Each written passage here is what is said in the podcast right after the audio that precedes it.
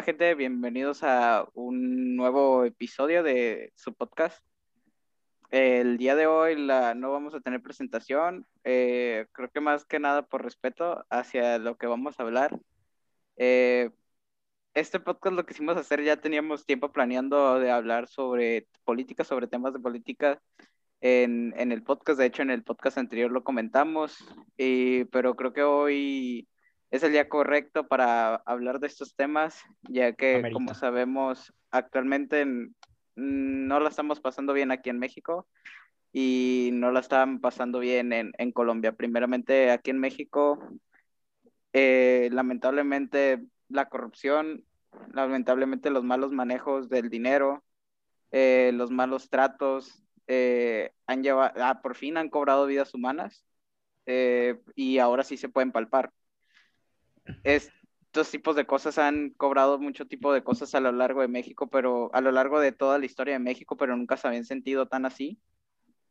lamentablemente, si nadie está enterado de esto, el día de ayer en la noche, eh, un, el Metrobús, ¿cómo es el metro? Sí, el metro. El metro, el metro. El metro este, de la Ciudad de México en una parte colapsó y lamentablemente ya van 22, 25 muertes, si no me equivoco, y muchos heridos. 70 heridos. Em, sí, son como más de, ¿cuántos? ¿50 heridos? Eh, como 70 heridos ahorita. 70, 70 y tantos heridos. No sé, no sabemos las cifras reales, pero es algo lamentable, la verdad. Em, es una de las peores crisis, de los peores accidentes sucedidos eh, después de los terremotos sucedidos en la Ciudad de México, pero lamentablemente esto fue algo que se pudo evitar. Un terremoto no se puede evitar, eh, un, algo de causa natural no se puede evitar, pero esto sí. Y creo que de aquí todos sentimos, eh, primeramente voy a hablar yo por mí, creo que yo me siento con una impotencia, me siento, no sé, la neta, hoy todo el día anduve como que, ah, como que algo, algo no, algo no, no estaba bien. Eh, más que nada al ver que mm, todo esto ya he visto varias publicaciones del 2012, desde el año pasado, desde hace cuatro años, publicaciones donde decían esto va a caer en algún momento, esto necesita reparaciones, esto está fallando, esto está mal. Y, y aquí, la neta, la verdad, creo que hay que quitarse los colores de cualquier partido político. Como sabemos, en, en, ahí en la Ciudad de México, desde que construyeron esto pasó el PRI y Morena, que es actualmente el que está gobernando. Y no es así de echar culpas, desde empezó desde el PRI o actualmente está gobernando este. La neta aquí todos son unos pendejos, todos están mal, eh, todos tienen la culpa. Aquí no es en la mañana estaba escuchando las noticias y decían, vamos a ver quién es el culpable. Creo que aquí más que nada todos son culpables, la neta. Eh, desde la persona que lo construyó y tal vez no lo hizo bien, desde que empezaron, desde, la construcción, me imagino, conociendo a México, de, a, las, a los gobernantes, pone el cemento más barato, pone el alambre más barato. Las personas que según le daban mantenimiento, que se gastaban millones y millones dándole mantenimiento a, las instalaciones y este mantenimiento se basaba en pintar, en cambiar un foco, en arreglar un tornillo, una cosa así. Y lamentablemente esto ha cobrado vidas. Em, hay casos como el de ahorita acabo de ver, el de Giovanni, se llamaba un niño de 12 años. Eh, eh, si no lo conocen, su mamá se ha vuelto muy viral, ya que el día de ayer en la noche eh, la entrevistaron y era de, acabo de hablar con mi hijo de 12 años, me decía que ya estaba cinco minutos de llegar, ya lo estaba esperando y no me contesta, por favor, si alguien lo es este, si alguien lo conoce, por favor dígame, si alguien sabe dónde está, por favor dígame, y ahorita acabo de ver la noticia que la fiscalía eh, confirmó el cuerpo y lamentablemente este niño falleció. También otra cosa que me duele mucho que lamentablemente murieron muchas personas trabajadoras eh, porque eran la hora de las personas que salen a trabajar y lo que me consterna mucho es que más que nada esta gente sale a trabajar para conseguir dinero, la neta. Entonces ahorita, no sé, muchas familias han de estar acabadas porque seguramente ahí había padres y madres de familia que salían todos los días a trabajar para llevar un sustento a su casa y lamentablemente ya no van a tener ese sustento, eh, lamentablemente su familia ya no está con ellos. Y creo que lo más culero de esto es que nadie se va a hacer responsable, nadie les va a tender una mano, nadie les va a tender una ayuda, simplemente esto va a quedar como que vamos a buscar el culpable y creo que no se van a tener acciones o van a sacar y van a señalar a alguien, pero en realidad todas esas personas que van a quedar desamparadas, eh, me imagino que muchas familias se van a quedar sin su sustento, entonces esto puede llevar a que muchas personas, a que niños vayan a trabajar, a que personas tengan que salir de sus actividades por ir a trabajar, porque lamentablemente en México vivimos y trabajamos para sobrevivir, trabajamos para comer, no para darnos gusto. Y no sé, eh, ¿alguien más quiere hablar? ¿Quiere compartir otra cosa? Sobre esto ¿Me quieres? Chris, este, antes de que me agarre hablando, este, pues la verdad, lamentablemente, el día lunes vivimos un hecho eh, para mí, de las peores tragedias que ha pasado México. La verdad, muy aparte de los terremotos, que son situaciones que no están en nuestras manos, o sea, más que las estructuras que se caen, o sea, es responsabilidad nuestra. Pero, ¿esta es una tragedia? No. E, esto es un asesinato. O sea, para mí, para mí y para muchas personas creemos que esto no es una tragedia, es una negligencia como tal. O sea, el nombre no debe ser tragedia, es eh, accidente, es negligencia, es corrupción, es impunidad, es dejar a la y se va las cosas, a la mexicanada, ¿no? De que está mucho en nuestra cultura decir, no, pues ahí déjalo así, pues, ¿qué tiene? Ah, no va a pasar nada. O rellénale de esto, no pasa nada. Sí pasa, sí pasa y acabamos de ver hoy a la mala, porque siempre los mexicanos aprendemos a la mala, que no aprendemos nuestros errores, porque en 10 años más vas a ver que va a haber otro accidente y peor. Y la verdad, espero equivocarme, deseo equivocarme, pero yo sé muy bien, porque yo conozco muy bien a México, conozco muy bien a mi gente y cómo es de responsable al momento de hacer obras. O sea, no, no me dejarán mentir ustedes que pues conocen muy bien cómo este, están diseñados, por ejemplo, las calles eh, en el centro histórico, ¿no? De que se agrietan, de que se vuelven baches, así, o sea, rápido, se vuelven baches. Y, o sea, muchas veces o, o en ocasiones puede ser por el tipo de cimentación, o sea, puede ser de que, ay, es que no es concreto hidráulico, no, pero muchas veces se invierte para comprar concreto hidráulico, pero el jefe de obra el ingeniero se echa esos 10, 10 millones porque le dan 20, pongamos así, te dan 20 para construir una calle, tú te echas 18 millones, 2 millones construir la calle. ¿Para qué? Para que en seis meses esté toda bacheada. O sea, esto está llegando a un extremo en el que la sociedad debe de poner más empeño y debe de exigir el momento en el que se dé por concluida una vialidad o un sistema de metro, lo que sea del gobierno, debe de exigir que se dé un desglose de lo que se gastó y que todo ese desglose que se gastó se vea reflejado y en los próximos seis meses, por un ejemplo. Debe de ponerse empeño la sociedad en que deben de observar qué es lo que está haciendo el gobierno con el dinero. Muchas personas dicen, no, la corrupción, que no sé qué pero no revisan las cifras. Muchas personas opinan sin revisar cifras, sin revisar hechos, documentos, que no les dé flojera leer. Muchas personas les da flojera leer y también entiendo mucho a las personas de que dicen, no, es que, pues, o sea, no leo porque pues, estoy trabajando, estoy informándome, ok, pero hay personas que se interesan y no les dan la voz, les dan la voz a otro tipo de personas, como los noticieros, que eh, en realidad no pasan este tipo de cifras porque muy sabemos a ciencia, bueno, a cegadez que o están este, corruptos o simplemente por miedo a hablar porque sabemos muy bien que México no es como que un país ejemplar para hablar en periodismo eh, y para abrir, como dicen ellos, para abrir la boca y que te maten. Y entonces no dan estas cifras. Entonces hay que poner de nuestro empeño. La sociedad debe de cambiar. Mm, si nosotros queremos cambiar el gobierno, la sociedad debe de cambiar en sí. ¿Por qué? Porque el gobierno no va a cambiar por un presidente, ya lo he dicho antes. Aquí no, pero se lo he dicho al Soto o al, Zúñiga. Eh, el, presidente no va a hacer todo, ni un gobernador, ni un diputado, un senador, no va a cambiar el mismo el México. Va a cambiar las personas que exijan y que estén verificando que lo que se pidió o lo que se está ofreciendo en las campañas políticas se cumpla porque somos muy al decir, ah, ya voté, que él haga todo. No, así no es la democracia. La democracia es de que nosotros pongamos el empeño. Y esto se pudo haber evitado, volviendo al tema, esto se pudo haber evitado. Y no se evitó por la corrupción.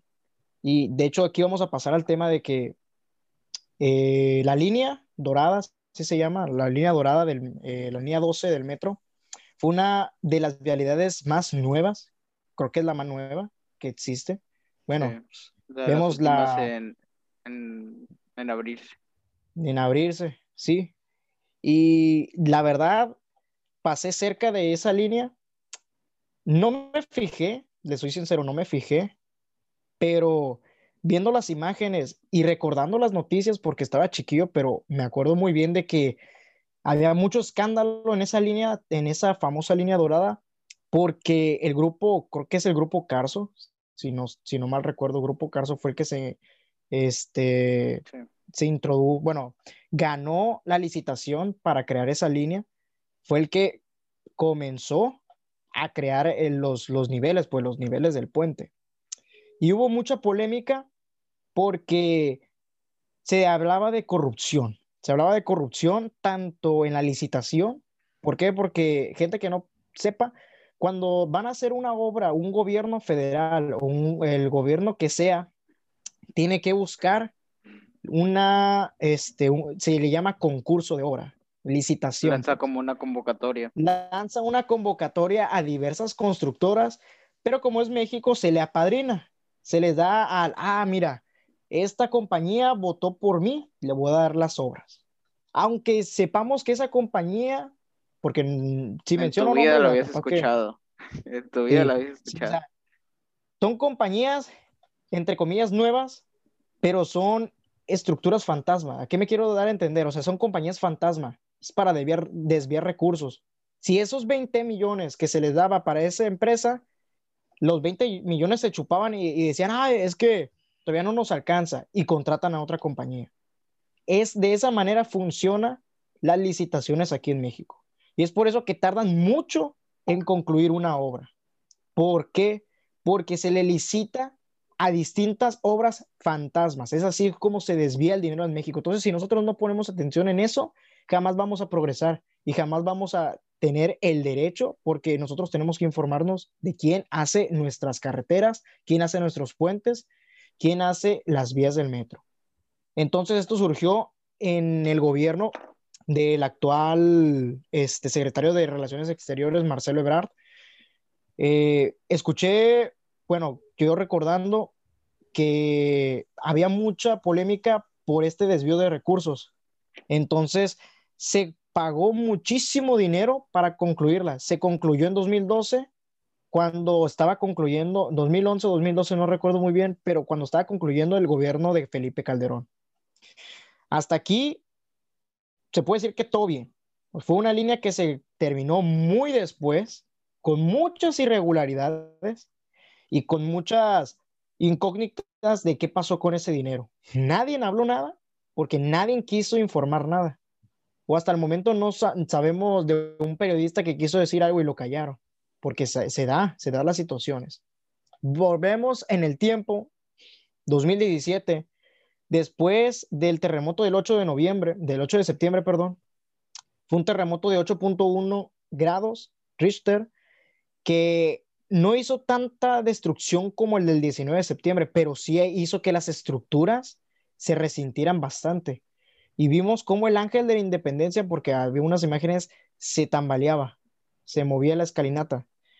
Y observamos notas como la de vecinos de esa colonia, creo, creo que es en Tláhuac, si no me equivoco, de vecinos diciendo, oigan, este, pedimos ayuda a la alcaldía Tláhuac, creo que es Tláhuac, este, porque vemos la estructura de la línea 12 y está rajada, o sea, también eso este, está dañada, o sea, se, se ve la, como nos decimos, nosotros decimos aquí, la rajada, la grieta enorme, o sea, está grandísima la grieta. Y tú, y tú dices, eso en México no debería de pasar. Deberían de haber estructuras antisismos. Es una ciudad sísmica.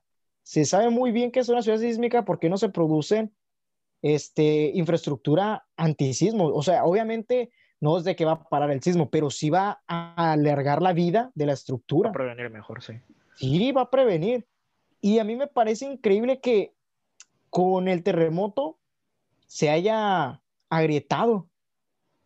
Estos vecinos piden a la alcaldía, nadie hace nada. Piden al, jefe de gobierno, que en ese entonces es Miguel Ángel Mancera, este, lo que hace él es, ah, ok, se va a volver a, a arreglar. ¿A quién le dan la? ¿A quién le dan la licitación de nuevo de la obra? Acá Grupo Carso. Creo que es Grupo Carso, si no estoy, si no mal recuerdo. Entonces, el momento de darle otra vez la obra al que ya había problemas al hacer la línea, te da a pensar de que, oye, ¿de qué se trata esto? ¿Me estás viendo la cara o, o qué está pasando? Y, o sea, son muchas cosas de las que pasaron de ahí porque no quedó bien la estructura. Y hasta los mismos vecinos decían, oigan, esta estructura está agrietada, sigue agrietada. Y se ve como está, está esparramado de cemento así, en la grieta. O sea, si esa es una mexicanada, no sé qué sea, pero eso no está bien hecho por un ingeniero. O habrá ingenieros o arquitectos, bueno, arquitectos son de, de casas, creo. Ingenieros son los que se encargan de los puentes y de las carreteras. Eh, los arquitectos son más de diseño, pero sí. De diseño, sí, pues, casas, estructuras. Este, o sea, ingenieros que escuchen este podcast, no sé si hay ingenieros, pero no creo que una estructura como la que lleva el metro, que lleva toneladas de acero rápido en una velocidad constante, pueda soportar unas parramadas de cemento. O sea, se me hace algo iluso pensar que eso pueda detenerlo. Bueno, esa es la, la, este, la arreglada, se podría decir, o sea, la, la forma de arreglar del gobierno. Y ya volvemos en el tiempo y vemos esta tragedia. Y vemos recorrido en el tiempo que ya habían dos llamadas de atención. La tercera fue la vencida. Lamentablemente, la tercera fue para un jalón de orejas fuerte porque ya hubo dos, dos previsiones de lo que podría pasar. Y o sea, eh, yo creo que hay que prevenir ahora con el puente elevado en Guadalajara, porque se ve una estructura del puente elevado de Guadalajara que está agrietada. Y las personas que utilicen este tipo de transporte en Guadalajara, que reconsideren muy bien, porque vi la estructura, no sé si es el puente elevado o si es la estructura de un metro, pero se ve la rajada y me da miedo. Ya estaba o miedo, güey, sí. Da miedo, da miedo no solo por las personas que vayan en el metro, por las personas que pasan debajo de él. Porque también es muy peligroso que un, una persona, un transeúnte, pueda pasar por ese lugar. No solo hay que ver este, el daño en el metro, hay que ver a las personas que están y que viven a un lado de con él. También el metro en Oceánica, creo que es la línea rosa, se ve agrietada en una parte. Yo pasé por ahí. Y se ve muchas partes, güey, del metro. Se ve que están las líneas de un lado agrietadas. Sí, muchas partes, como dice el Soto, muchas partes. Esta no es la primera vez que se había dado que el metro necesitaba un buen mantenimiento, eh, una buena recuperación. Hace escasos tres meses se había incendiado un vagón, si no me acuerdo hace un año, hace dos años, como el 2017, también se había descarrilado otro vagón, o sea, eh, muchas personas decían, te, te recomendaban utilizar este medio de transporte, porque la neta está muy descuidado, demasiado, demasiado descuidado. Y no sé, Cristian, ¿tú algo que quieras opinar? No sé, a ver, yo soy muy nacionalista con México, amo México, amo mi país, pero este tipo de cosas me hacen decir, qué asco me das México. Los políticos hacen que, que este país se vaya para abajo, no sé, siento que, que no les importamos, les importa más una campaña publicitaria de, voten por mí y ponen a tal gente que se pongan su camiseta, que repetimos, no se pongan la camiseta. Esto no es de echarle la culpa a alguien, esto todos tienen la culpa. Y me da tristeza porque lo que pasó en 2017, el terremoto, me dio tristeza, pero lo de, lo de que pasó ayer me da impotencia. Son sentimientos muy, muy feos porque porque ya llevamos mucho tiempo pasando estas cosas y, el país necesita un cambio. Pero creo que este cambio, no sé, está, está muy cabrón y, y es un tema que hasta te dan ganas de llorar, te dan ganas de recapacitar, hasta quieres decir qué pedo, qué estamos haciendo mal, qué podemos hacer, pero es cambiar todo. Y creo que lo más culero aquí, güey, es que las personas que en realidad, no sé, güey, si le echan ganas, por ejemplo, ayer estaba viendo videos, güey, y me doy cuenta que cuando más los necesitábamos, güey, más, más nos unimos. Y, por ejemplo, ayer estaba, en cuanto cayó, güey, mucha gente se acercó, mucha gente fue a quitar escombros, a quitar lo que, lo que ellos pudieran, se acercaron a ayudar. Entonces, de cierta manera, eso mm, te ayuda a pensar que entre nosotros nos apoyamos y que los que están haciendo mal las cosas, son los que están arriba y lamentablemente ellos son los que tienen el poder. Eh, tal vez porque nosotros los escogemos, eh, no sabemos si los escogemos mal o tal vez el mismo sistema los hace corromperlos porque debe de haber políticos buenos. No estamos englobando aquí que todos son los malos, que todos los que llegan son una basura, que todos llegan a robar. La gran mayoría sí, lamentablemente, pero creo que en México estamos tan mal que si tratas de hacer las cosas bien, te, te lo impiden, te lo impiden de cualquier tipo de manera, ya sea matándote, ya sea amenazándote. Eh, lo hemos visto con varios activistas, periodistas, luchadores sociales, sociales, eh, actores, todo, eh, todas las personas que tratan de, de hacer un cambio real por este país. Eh, lamentablemente han fallecido. Y esto nos lleva también al caso de Colombia, que también queremos hablar de eso. Eh, esta, la neta no sé, mm, he visto los videos. Eh, si los quieren ver, la neta, si son personas sensibles, no los vean. Literalmente son policías matando. Son policías matando a las personas. O sea, no están utilizando armas de hule, no están utilizando armas preventivas, están utilizando armas de fuego contra los propios civiles. están utilizando, están matando personas en Colombia, lamentablemente. Eh, he visto muchos casos de, de señoras que dicen, mi hijo salió y me lo mataron. Personas que están en manifestaciones y dicen, vamos pacíficamente y los empiezan a atacar. Y ahorita es cuando te das cuenta de que de que cuando decimos el chiste de salir de Latinoamérica no, hay veces no es tan chiste y realmente hay veces lo deseamos y sé que mucha gente va a decir, pero ¿por qué no te quedas a hacer un cambio o algo? Las personas que están saliendo a manifestarse en Colombia quieren un cambio y lamentablemente miren cómo lo están pagando, lo están pagando con su vida. Y no sé ustedes qué... Es que lamentablemente este tipo de, de, países, México, Colombia, lo que estamos viviendo, es muy difícil hacer un cambio. Ya, creo que ya tendríamos que hacer casi una revolución y son palabras muy grandes. Porque hemos hecho... Eh, hemos sido pacifistas, hemos tenido reuniones, pero no, no veo que avance estas cosas, no veo que eh, ni los políticos pongan de su mano. Eh, por ejemplo, en este de lo que pasó ayer de México también, los políticos no quieren apoyar a la gente afectada, que se me hace una tremenda mamada, que hay mucha gente que paga sus impuestos y dónde están.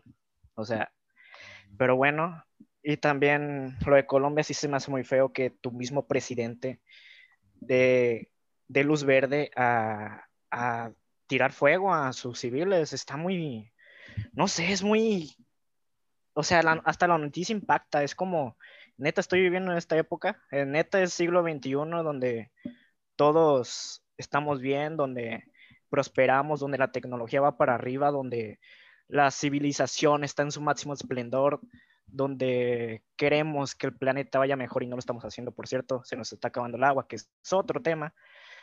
No sé, siento que no, no me da esperanzas, no, nos vamos a ir a la mierda. Y luego, como lo dice el gobernador en las noticias, de que no, estamos defendiendo al pueblo colombiano y no sé qué tanto. Vaya y Están, están matando personas. Em, creo que no sé si este podcast lo pueden llegar a censurar o lo pueden llegar a hacer algo porque es posible. Nos estamos metiendo en palabras mayores, la neta, pero es sentimientos que queremos sacar.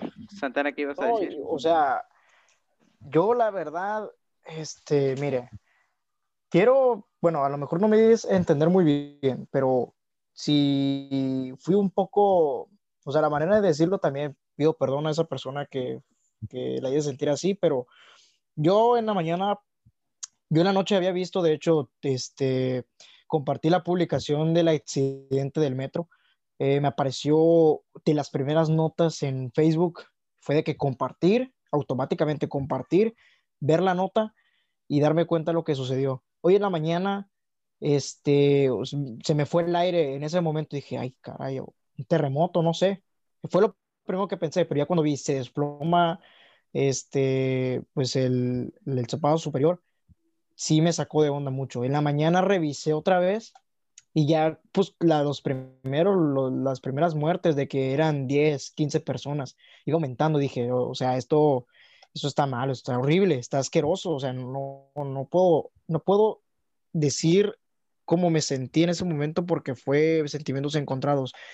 Y observo que hay hermanos colombianos este, retuiteando, bueno, no retuiteando, retuiteando perdón, sino que escribiendo en los comentarios de donde aparecen noticias oficiales de que sos Colombia, sos Colombia, y yo de que, bro, o sea, eh, porque había visto la nota, esto de Colombia es hace como una semana, dos, que ahorita lo voy a explicar un poquito más a fondo, pero, eh, bro, o sea, en un primer comentario dije, no, bro, o sea, entendemos muy bien la situación en Colombia porque, o sea, por lo menos yo entiendo por qué pasó, pero entendemos muy bien la situación que ha pasado en Colombia, pero, bro, pues no spamies información oficial en el que las personas quieren saber qué pasó, o sea, que quieren informarse.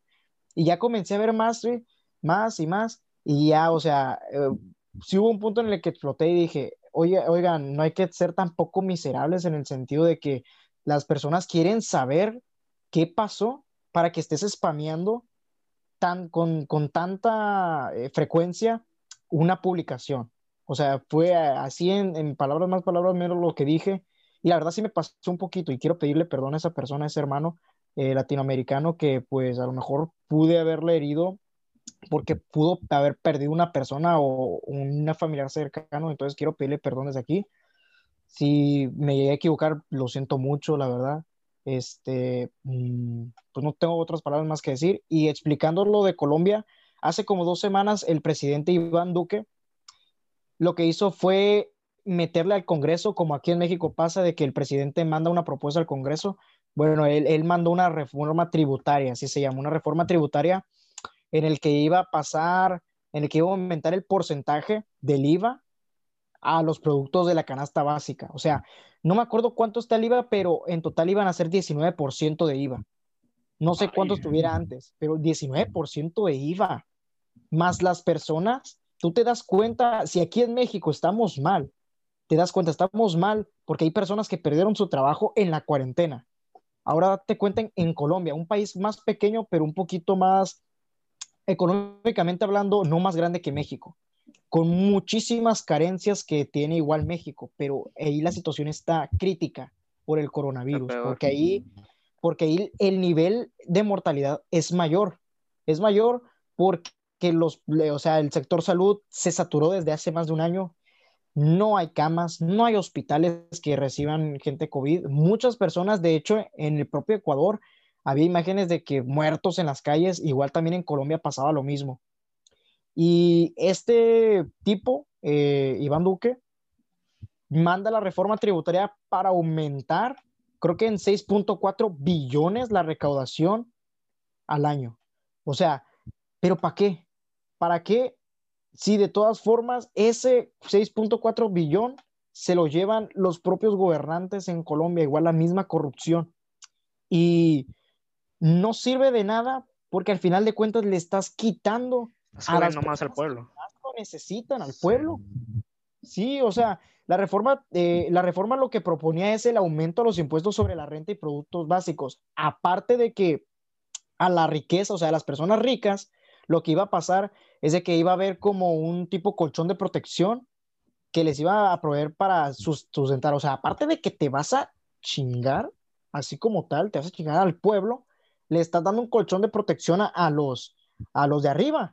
O sea, no, o sea, es, es descarado, es descarado la... No sé por qué siento que estamos hablando de Venezuela. O sea, sin faltar respeto a los venezolanos, pero ya sabemos la situación. Pero, o sea, está cabrón que en plena pandemia quieren hacer eso. O sea, ¿qué onda? Sí, o sea, las, las personas, nosotros nos damos cuenta de que en Latinoamérica se está viviendo etapas muy oscuras que no veíamos desde la Guerra Fría, desde que estaba Pinochet de la presidencia en Chile, que fue una de las peores dictaduras de Latinoamérica. No dejarán mentir los chilenos. En Argentina, con, con Galtieri, con Galtieri, que fue un gobernante despiadado con hasta con los propios soldados que venían de la guerra de Malvinas, o sea, no se supo nada de ellos. Y ahora vemos en, Venezuela la situación en la que están de una dictadura, una, una férrea dictadura, y ahora en Colombia. O sea, estamos ah, viendo focos en el que no se veían antes. Y ahorita viendo y observando lo que está pasando en Colombia, en la mañana veo videos, son muy explícitos, muy explícitos. La verdad, personas que sean sensibles y que Mm, de verdad, o sea, que viendo sangre, poquita sangre, se altere, no vean los videos. Incluso el mero sonido, güey. Yo con el sonido me asusté. Dios, o sea, mm, Dios, lloré, fíjate, no, no lloro en notas así de, de violencia, porque aquí en México pasa mucho, pero lloré cuando una mamá vio a su hijo muerto. Dios mío santo, el cuerpo se ve tirado con una sábana ahí en la calle, en la calle, tirado. La sangre, así como que si hubiera sido un trapeador el que hubiera pasado a un lado. Les, les describo la imagen. Ahora, la, la forma en la que lloró la mamá me hizo llorar a mí. Me, me dio una rabia, una impotencia de la que, no sé, o sea, si yo me sentí así, no me quiero, no quiero pensar cómo se va a sentir, pues, si tenía novia, o, o si tenía novio, no, no sé qué género tenía, bueno, si tenía pareja, pongámoslo así, si tenía hijos, porque pudo haber tenido hijos, hermanos, tíos, o sea, es algo, es algo, una barbarie, es un crimen de Estado, sí, es un crimen de Estado. Lo que está pasando en Colombia es crimen de Estado. Eh, y yo hasta podría, porque hay justa razón, podría decir que esto es un atentado contra la humanidad. O sea, esto es un atentado contra los derechos humanos el enviar policías, y esto lo reitero, el presidente Iván Duque debe de renunciar. Debe de renunciar si, tiene, si tiene pantalones, debe de renunciar. Y lo dice un mexicano, o sea, si yo pedía la renuncia de Peña Nieto, este amigo se merece ir a la cárcel mínimo. No puedes enviar a la policía y al ejército, a la Guardia Nacional, no puedes enviarla a atacar a los manifestantes a la patria. Y cuando ellos, ni cuando ellos estaban haciendo nada, Eso, eso es lo más culero, que Es lo peor actualmente, güey, sucede en varios países, güey, aquí en México. eh, mucha gente se queja de las manifestaciones, pero cuando tratan de hacer manifestaciones pacíficas, güey, es cuando peor les va, porque literal la gente no va a hacer daño, o sea, la gente solo va a manifestarse porque es su derecho, porque es nuestro derecho, y lamentablemente lo reciben con golpizas, con gas lacrimógeno, en Colombia lo reciben a balazos, y Violaciones en Colombia también. no, sé- no, Violación. no sé qué nos estamos convirtiendo, la neta. Nos O estamos eh, eh, convirtiendo en una auténtica selva, güey. Los gobernantes no sé qué, qué piensan, güey. No, no, parece que no tienen sentimientos. Eh, como decía Santana, güey, creo que si al presidente de Colombia le queda un poco de dignidad, güey, o le queda un poco de amor a Colombia, güey, debería de, de él mismo hasta exiliarse la roña, yo no de vivir ahí, porque es algo inhumano hizo, la verdad. Yo tengo una pregunta, que ustedes saben más de estos temas. Si un país ve, por ejemplo, la situación de Colombia, ¿puede ayudar enviando soldados o algo para apoyar a, a los civiles? Mm, No, creo. Ahí es donde tendría que intervenir la ONU. Por eso en muchas publicaciones estaban etiquetando mucho a la ONU. La ONU Mira. es la que se encarga de como de arreglar este tipo de pedos. Uf. Te puedo explicar la situación. Pone el ejemplo de México, que también seríamos muy doble cara si fue enviáramos, o sea, sería la, pro- la población, no sería el gobierno. Sería muy doble cara que enviara el gobierno ayuda. Pongámosles un ejemplo. Si un país como México decide enviarle ayuda a los manifestantes, Le está declarando la entraría, en- guerra. entraría, entraría en No, un pues sí. estado de guerra con el Estado colombiano. ¿Por qué? Porque si pongamos un ejemplo, la verdad, este, yo estaba platicando con Varona y le decía, la verdad, mucho ojo aquí con lo que está pasando en Colombia. Veo que puede haber una revolución. Y le dije, y me, se rió. Y le dije, no, no te rías. Hace menos de dos o tres años firmaron la paz con las FARC. Pueden volver. O sea, lle- llevaban más de 30 años en pelea con el gobierno. Pueden volver. Y le decía, mira, si sucede algo peor, no dudes que pueda haber levantamientos armados. Y ya veo la nota de las violaciones, dije, no, es que, es que esto es insostenible. O sea, de que va a haber un rompimiento, va a haber. Dios quiera y no haya más eh, derramamiento de sangre, la verdad. Eh, Dios quiera y no. ¿Por qué? Porque yo prefiero mil veces eh, que todo se arregle pacíficamente, pero hay ocasiones en que la violencia es la única forma. Es que ustedes piensan que ya no estamos en tiempos de guerra, viendo todo lo que estamos haciendo, viendo todo lo que los gobiernos están haciendo. Al O sea- contrario, estamos viviendo un tiempos que, o sea, antes era más pacífico, era más de que sumisos, callados. Esta generación que nosotros somos, nosotros no nos vamos a callar. O sea, nosotros eh, eh, preferimos antes, este, hay muchas personas que dicen, no, yo prefiero antes este, estar muerto a vivir a, arrodillado, perdón. Muchas personas así, así piensan. Es válido dependiendo de a quién persona le preguntes, pero respondiendo a tu pregunta, se metería en un gran problema. ¿Qué pasó, Matías? Vete, vete para allá, ve- vete, para allá, por favor. Matías. Matías, vete para allá, por favor. Bueno, como sea. El caso es de que, y respondiendo a tu pregunta, Zúñiga, se metería en un gran problema un país si ayuda a los manifestantes. ¿Por qué? Porque estaría en estado de guerra. De que podría hacerlo, lo podría hacer, pero tendría que haber una guerra de por medio, o sea, una guerra civil Bueno, para, para hacer eso. Lo que puede hacer las, eh, lo que puede pasar es de que la OEA, los estados, la Organización de los Estados Americanos, haga una declaración y le exija al Estado colombiano que pare con los ataques a los civiles. Puede hacerlo, puede hacerlo, si no es expulsado de la OEA, Colombia.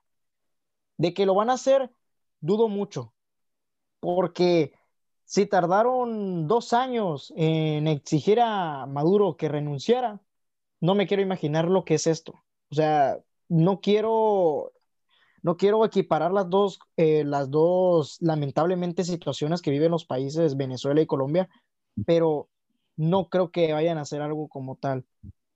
Y lo que tú dices de que ah, vivimos en tiempos de guerra, En cualquier momento puede haber una guerra. Aquí incluso en México, o sea, aquí vivimos en, en la guerra del narcotráfico, aunque digan que no, sigue, aún sigue. Y de que en cualquier momento puede haber una guerra. En cualquier lugar del, punto del planeta puede haber una guerra. Y de verdad, admiro mucho a las personas que se están levantando en Colombia. Desde aquí les mando un fuerte abrazo a nuestros hermanos colombianos, porque al final de cuentas, de que muchos dicen, no, es que Colombia es bueno en el fútbol, no, es que México es más, es más chingón, no, es que Chile no. O sea, dejamos de un lado las rivalidades en los deportes, pero aquí somos hermanos. Latinoamérica es una sola. Eso debe estar en claro. No, no debe estar en duda. Latinoamérica es una. Colombia es, es un país hermano, es un país que está sufriendo actualmente. Venezuela es un, país que está sufriendo desde hace más de cuatro o cinco años. Debemos de poner todo nuestro empeño en apoyarlos en los momentos y horas de tensión que están viviendo actualmente. En las calles y ciudades que se están arriesgando, miles de personas están arriesgando su vida. Debemos de poner nuestras mejores vibras en lo que creas. Reza, este, hora, lo que sea. Cualquier ayuda viene bien siempre, lo que yo he dicho. Cualquier ayuda viene bien siempre. Si puedes donar a una persona, a un activista, dona. No importa que sean cinco pesos, diez pesos, la ayuda es ayuda. Y al final de cuentas, una ayuda siempre va a beneficiar a una persona, nunca la va a dañar o nunca va a retrasar su objetivo. Y desde aquí les ofrezco mis más reiteradas este, felicitaciones al gobierno, eh, al gobierno, al pueblo de Colombia que se levantó, que no quedó sumiso ante una injusticia como tal. O sea, el gobierno, no sé, tiene caca en la cabeza, ¿por qué se pone a hacer este tipo de reformas?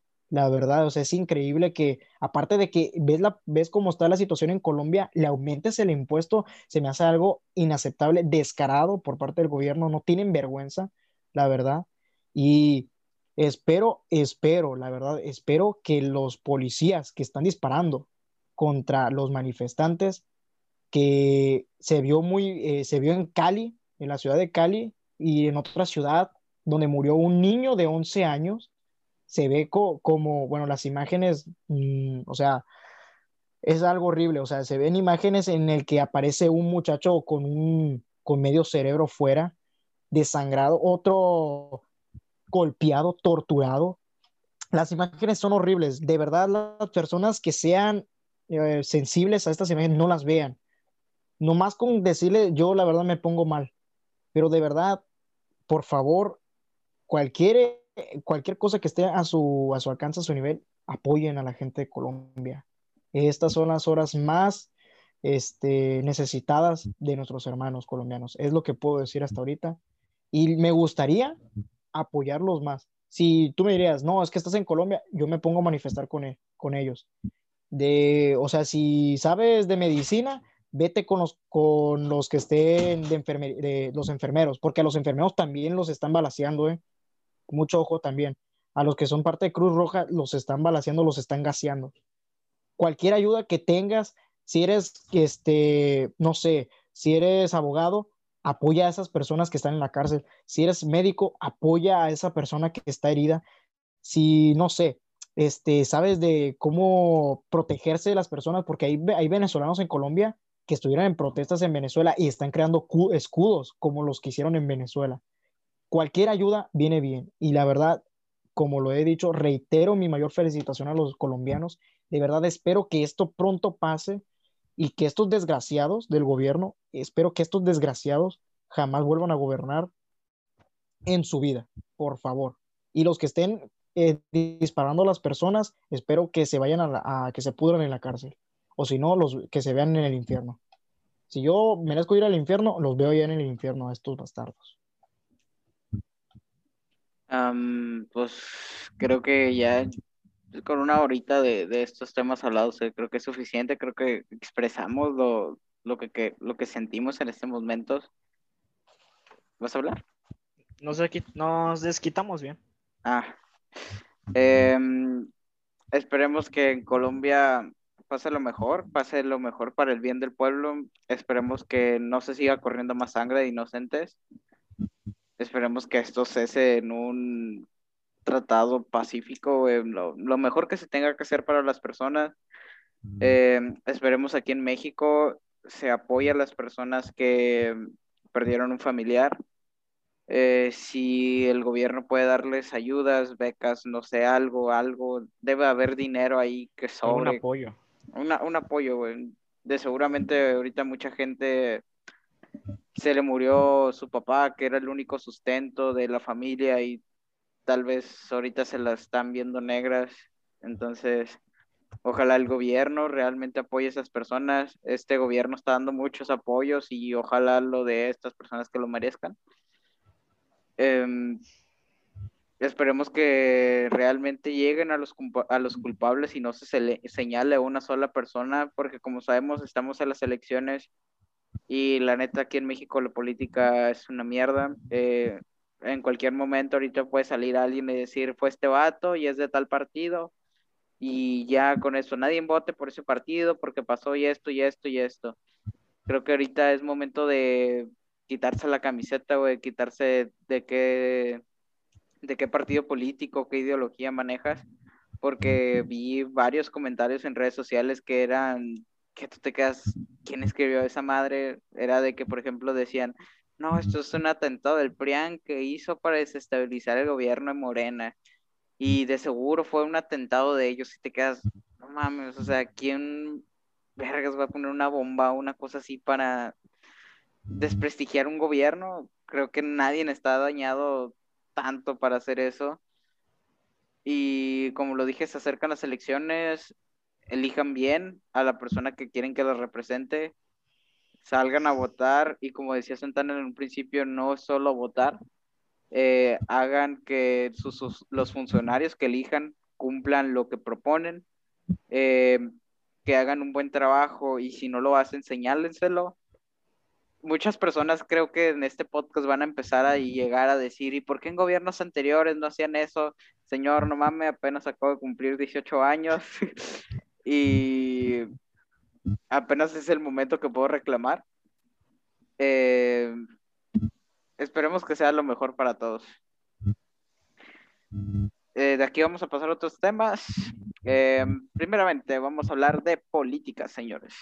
Y ahora sí, ya vamos a dejar esos temas y vamos a hablar un poco más de política. Ya queremos varios podcasts hacer este, este, ah, queríamos en varios episodios hablar de estos tipos de temas, ya que, como sabemos, Santana aquí presente eh, se podría decir que es muy, muy empatista del gobierno de, de Morena. Y primeramente, bueno, ahorita hablamos de eso. Primeramente, creo que, que ganara AMLO fue una buena elección. Y van a decir por qué, y se van a caer riendo raro, porque el principal señalador que digo de que Moreno es una mierda sería yo. Pero hace días estaba viendo algo y era de que si López Obrador no hubiera ganado, este, tal vez hubiera quedado como la figura de, ¿cómo se llama? De Colosio. Y ustedes dirán de que, no, pues la gente va a decir, si Obrador hubiera ganado, o sea, porque esto lo habíamos llevado en varias, en varias elecciones, desde el 2006, de que, no, si Obrador hubiera ganado en tal año, ahorita seríamos otros, si Obrador hubiera ganado en el 2012, ahorita fuéramos otros. Entonces, si en el 2018 no hubiera ganado, digo que hasta se hubiera armado una guerra civil, güey, Chile, porque tenía tanto apoyo de la gente, güey, que si no ganaba, la gente no sé qué iba a hacer al Chile. Iba a estar muy raro, sí. Sí, entonces creo que lo mejor fue que ganara AMLO para, y luego también para darnos cuenta que todos los partidos políticos en México, son una mierda, todos son iguales. Al Chile todos son los mismos, eh, votes por quien vote, sea PRI, PAN, todos es la misma, en Morena ahorita están 500 del PRI y los de cientos que estaban en Morena se fueron al PAN y se fueron al PRI nomás se cambian de colores por su conveniencia. Y solo esto es para que vean que ningún partido vale la pena pelear por ello, pero Santana, tú, tú morenista o ex morenista, ¿qué, qué opinas, la neta? Mira, yo la verdad, eh, yo no soy doble cara, para empezar, yo digo las cosas como son, yo digo la verdad y la verdad es que yo sí era morenista. O sea, al principio de la competición de la elección, por ahí por 2016, 2017, que se sonaba la candidatura de López Obrador porque Morena fue creada en 2015, si no mal recuerdo. Así es. Eh, primero que nada, yo empecé con este gusto por la política porque veía las injusticias de aquí en Mazatlán, primeramente tiburonario, este, el ataque ecológico a, acá a, las playas, bueno, a las playas con, con, respecto a las tortugas marinas, este, la negligencia de los policías cuando detienen arbitrariamente a una persona, yo todo eso lo veía y todo eso yo me preguntaba, ¿no hay una manera, una forma de contrarrestar este tipo de acciones? Y cuando aparece este nuevo partido político, cuando aparece este nuevo partido político, yo tengo como unos 16 años. 16 años, esto, este... Uy, se nos fue. ¿Se fue el internet? sí. Sí. Eh, te, que te quedaste en 16 años, güey. Ok. Tenía, cuando comencé con estas cosas, 16 años. Por ahí. De hecho, pues ahí fui como conocí al Soto y a, y a Zúñiga, por esas edades. De que cuando ganó Obrador dije, no, es que esto va a ser pues, enorme, va a ser potencia mundial. O sea, eso es lo que pensé. Pero previamente a eso, sí tenía como que eh, eh, esa, eh, lo que destaca la juventud de, de ser aventados, de, de, de, informarse, de decir, no, pues que esto puede pasar así, o sea, de proponer, de alzarse, de buscar, de conocer.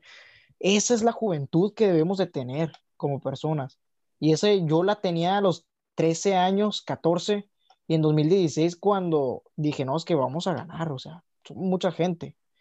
Y yo desde esa etapa comencé mi, mi, afición por la política, a partir de esa etapa.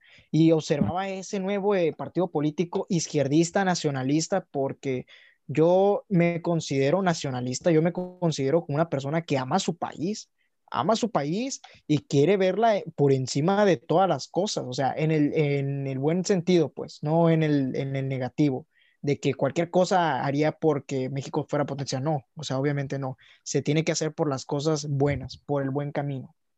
Entonces vi este partido político Morena y dije, no manches, o sea, me llama la atención porque empecé a investigar a, a, este, al presidente, actual presidente. Vi que fue el mejor alcalde de la Ciudad de México, o sea, fue el mejor alcalde de la Ciudad del mundo.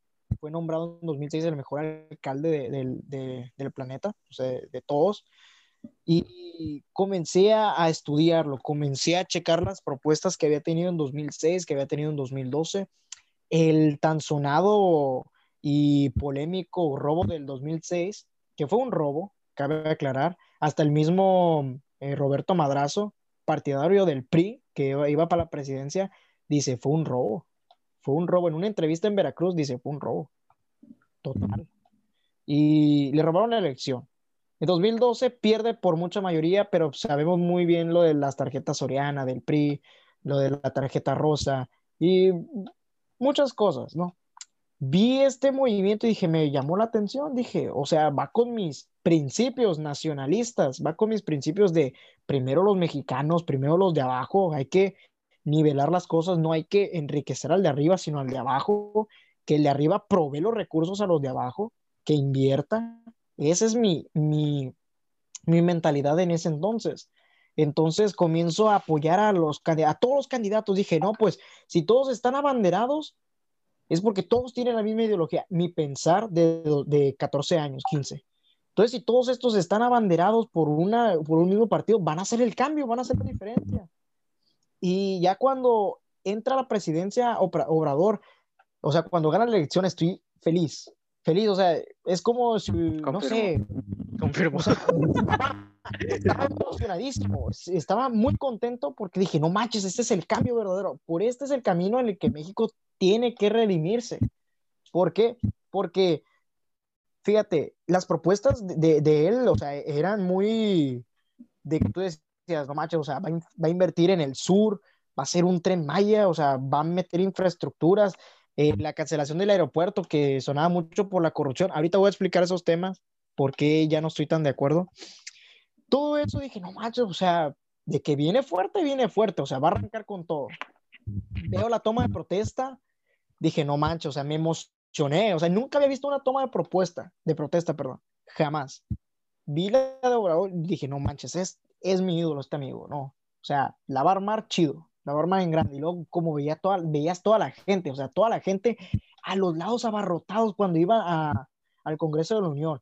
Un bicicletista se, se juntó con él y dijo, no, no nos falles, ¿eh? no nos vayas a fallar. Y dije, no manches, que tenemos el, el apoyo del pueblo. Ganamos con justa razón. Si no hubiéramos ganado, aquí se arma la de Dios, se arma la guerra civil, la verdad. Y ganó, pero ahorita me vengo dando cuenta de las deficiencias del gobierno. Me vengo dando cuenta que ganó la mejor opción. No ganó el mejor. No ganó el mejor. La mejor de las opciones. La mejor de la.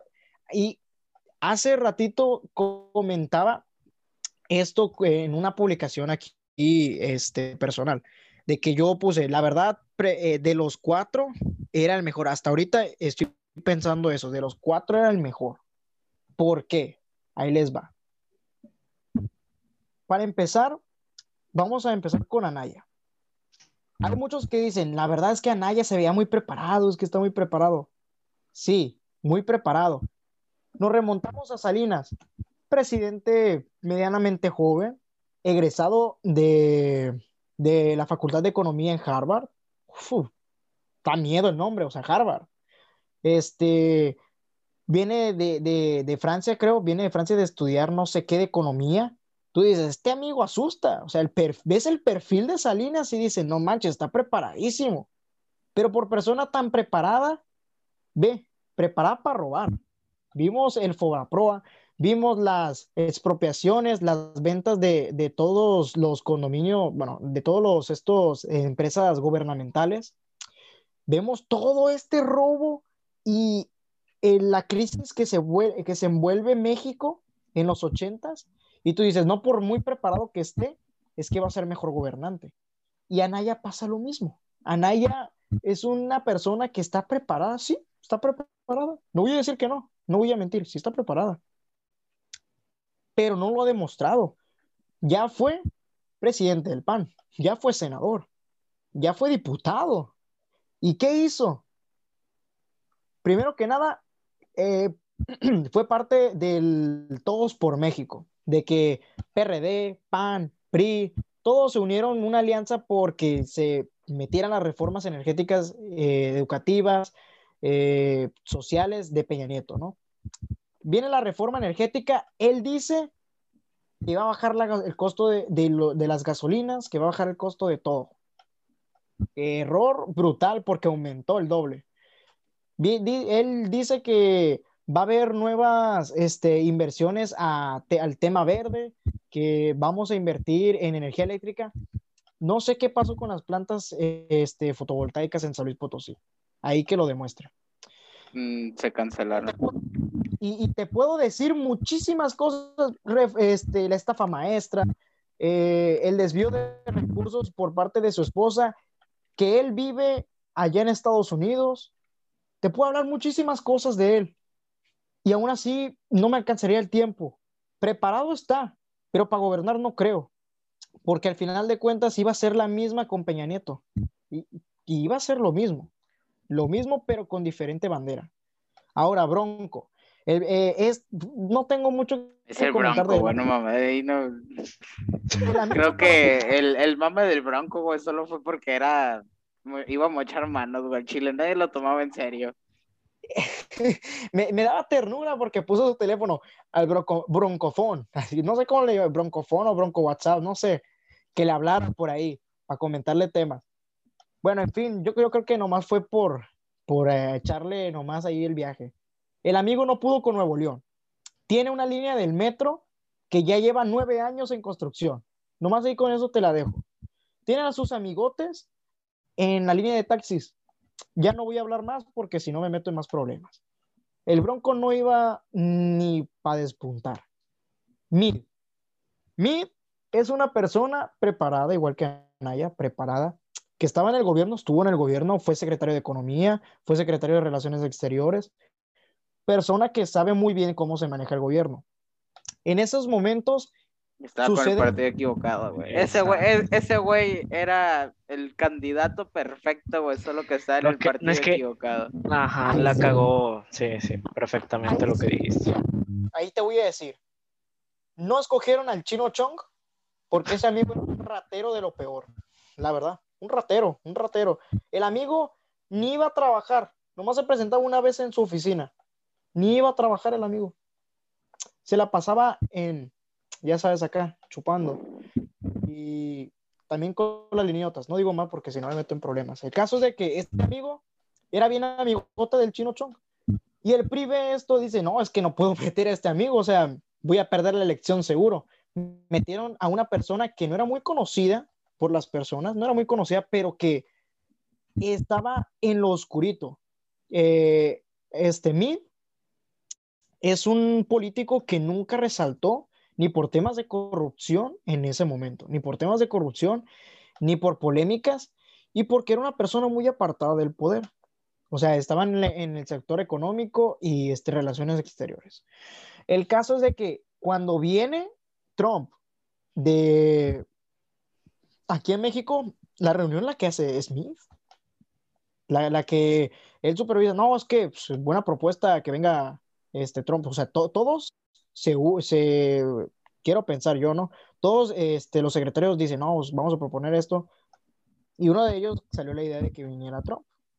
Bueno, el caso es de que Mid participa en la estafa maestra. En este desvío de más de 300 millones de pesos que participa en ese entonces la secretaria de Energía, Mid también es, es copartícipe de este desfalco millonario a la hacienda tributaria este, de México. De esta manera, lo que hace es que incremente su patrimonio el doble de lo que él ya tenía, de lo que él ya venía teniendo. O sea, estamos hablando de una persona que no es tan sonada, pero que tiene muchas manchas. Tiene muchísimas manchas. no, no te voy a decir que, oh, es que se le descubrió esto. No se le ha descubierto nada. Tiene mucho de que, como este Salgado Macedonio, de que está señalado, pero pues aún no, no lo someten a proceso. De que lo deberían someter, lo deberían someter pero aún, aún no, no, lo, no lo someten. Igual también a mí, lo señalaron, pero no lo sometieron. Entonces, de todos estos, ves a Obrador, que el amigo solamente con no tener casos de corrupción, ya sabías que iba a ganar. Vienes de un, de un sexenio en el... El peje ganó, porque la gente quería cambiar. El, PG ganó porque quería cambiar, al Chile. Es lo único que quería experimentar con un nuevo partido político. Mira, eh, mira, al Chile nadie quería AMLO, güey. Nadie quiere AMLO. La gente, mira, bueno, un cierto sector que todavía sigue de pie con Morena, esa gente sí idolatra a AMLO y son las, son las personas que me peleo en los grupos de Face. Pero mucha, mucha gente, güey, mucha gente, y te digo, hasta de mi familia, güey, estaba harta del PRI del PAN. Y lo único que quería era que otra persona gobernara. Y por eso ganó López Obrador así arrasando, güey. No era porque mucha gente decía, todos están bien pendejos, güey. Hasta yo mismo decía, todos son unos estúpidos, güey. Nadie de aquí vale la pena, güey. Nadie de esos cuatro candidatos valía la pena, güey y fue de que, no, pues el que está menos peor, no, pues vamos por López Obrador, güey. Aunque desde un principio yo siempre dije que ese güey valía para pura madre. Eh, desde un principio le dije al Santana, esto no va a salir bien. Y afirmativamente hacia allá vamos. Pero ya, puedes continuar con tu relato, Santana. Allá, allá eso iba. O sea, el AMLO Maidán se produce porque vienes de seis, o sea, ponte en los zapatos de una persona clase media baja. Vienes de seis años de corrupción, la Casa Blanca con la gaviota, vienes de casos como el de Yotzinapa, la masacre, vienes como en los casos de, de Nochitlán, que dejaron ocho muertos, policías asesinaron a, a, personas. Vienes de los casos ridículos de, de Peña Nieto, las ridiculeces que hacía, la reforma energética, la fallida y mal funcionada reforma educativa, que eso después lo comentamos, porque la neta es necesario comentar la reforma educativa. Vienes de todas estas locuras, se podría decir en un sentido, vienes de todo esto y dices, oye, me estás presentando MID, el PRI, lo descarto, por, por descarte el PRI, no funciona. El PAN, Ah, que se le descubrió que él votó para la reforma energética. Sopas, vámonos.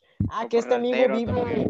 Yo, a este Naya, en la Naya no votaron por todas las irregulares que encontraron así al último. De hecho, como te había comentado, el amigo tiene 500 millones. O sea, en un momento en una entrevista dijo: Mi esposa y yo juntamos 500 millones al mes. Ay, caray. Este amigo pues su, su será Coco Chanel o no sé, qué sabe, o sea. Sigo sin saber quién es. La marca, güey. O sea, desconecta y conecta tu micro, güey. Creo que otra vez está fallando. Coco Chanel. ¿Ya se me escucha? Ya. Simón, güey, ya. Bueno, eh, entonces ganas más que el presidente. O sea, el presidente Peña Nieto ganaba 150 y tantos. Este amigo, ¿cómo gana 500? ¿De dónde? ¿O cómo? Y, ah, dime para invertir yo también. Yo también quiero ganar ese dinero.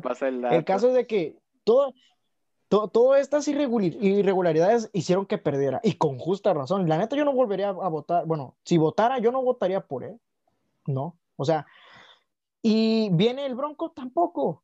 Entonces, vienes de un, de un sexenio mal hecho, eh, irregularidades, masacres, horrible, asqueroso. O sea, vienes de, todo esto, la gente estaba harta. Y es por eso que viene el, el AMLO Maidán. ¿Por qué digo AMLO Maidán? Porque se le, se le conoce a este episodio en el que la gente ya está cansada, como dice el Soto, a eso iba. La gente está cansada, ya no quiere los mismos bipartidismo, ya no quiere, ya está harta, llega a un punto en el que ya, o sea, aguante mucho. Entonces la gente se cansa y dice, pues, ¿cuál de los tres? AMLO. AMLO. No, y, luego también, güey, AMLO planteó un lugar hermoso, güey, Chile. Yo recuerdo, recuerdo sus protestas.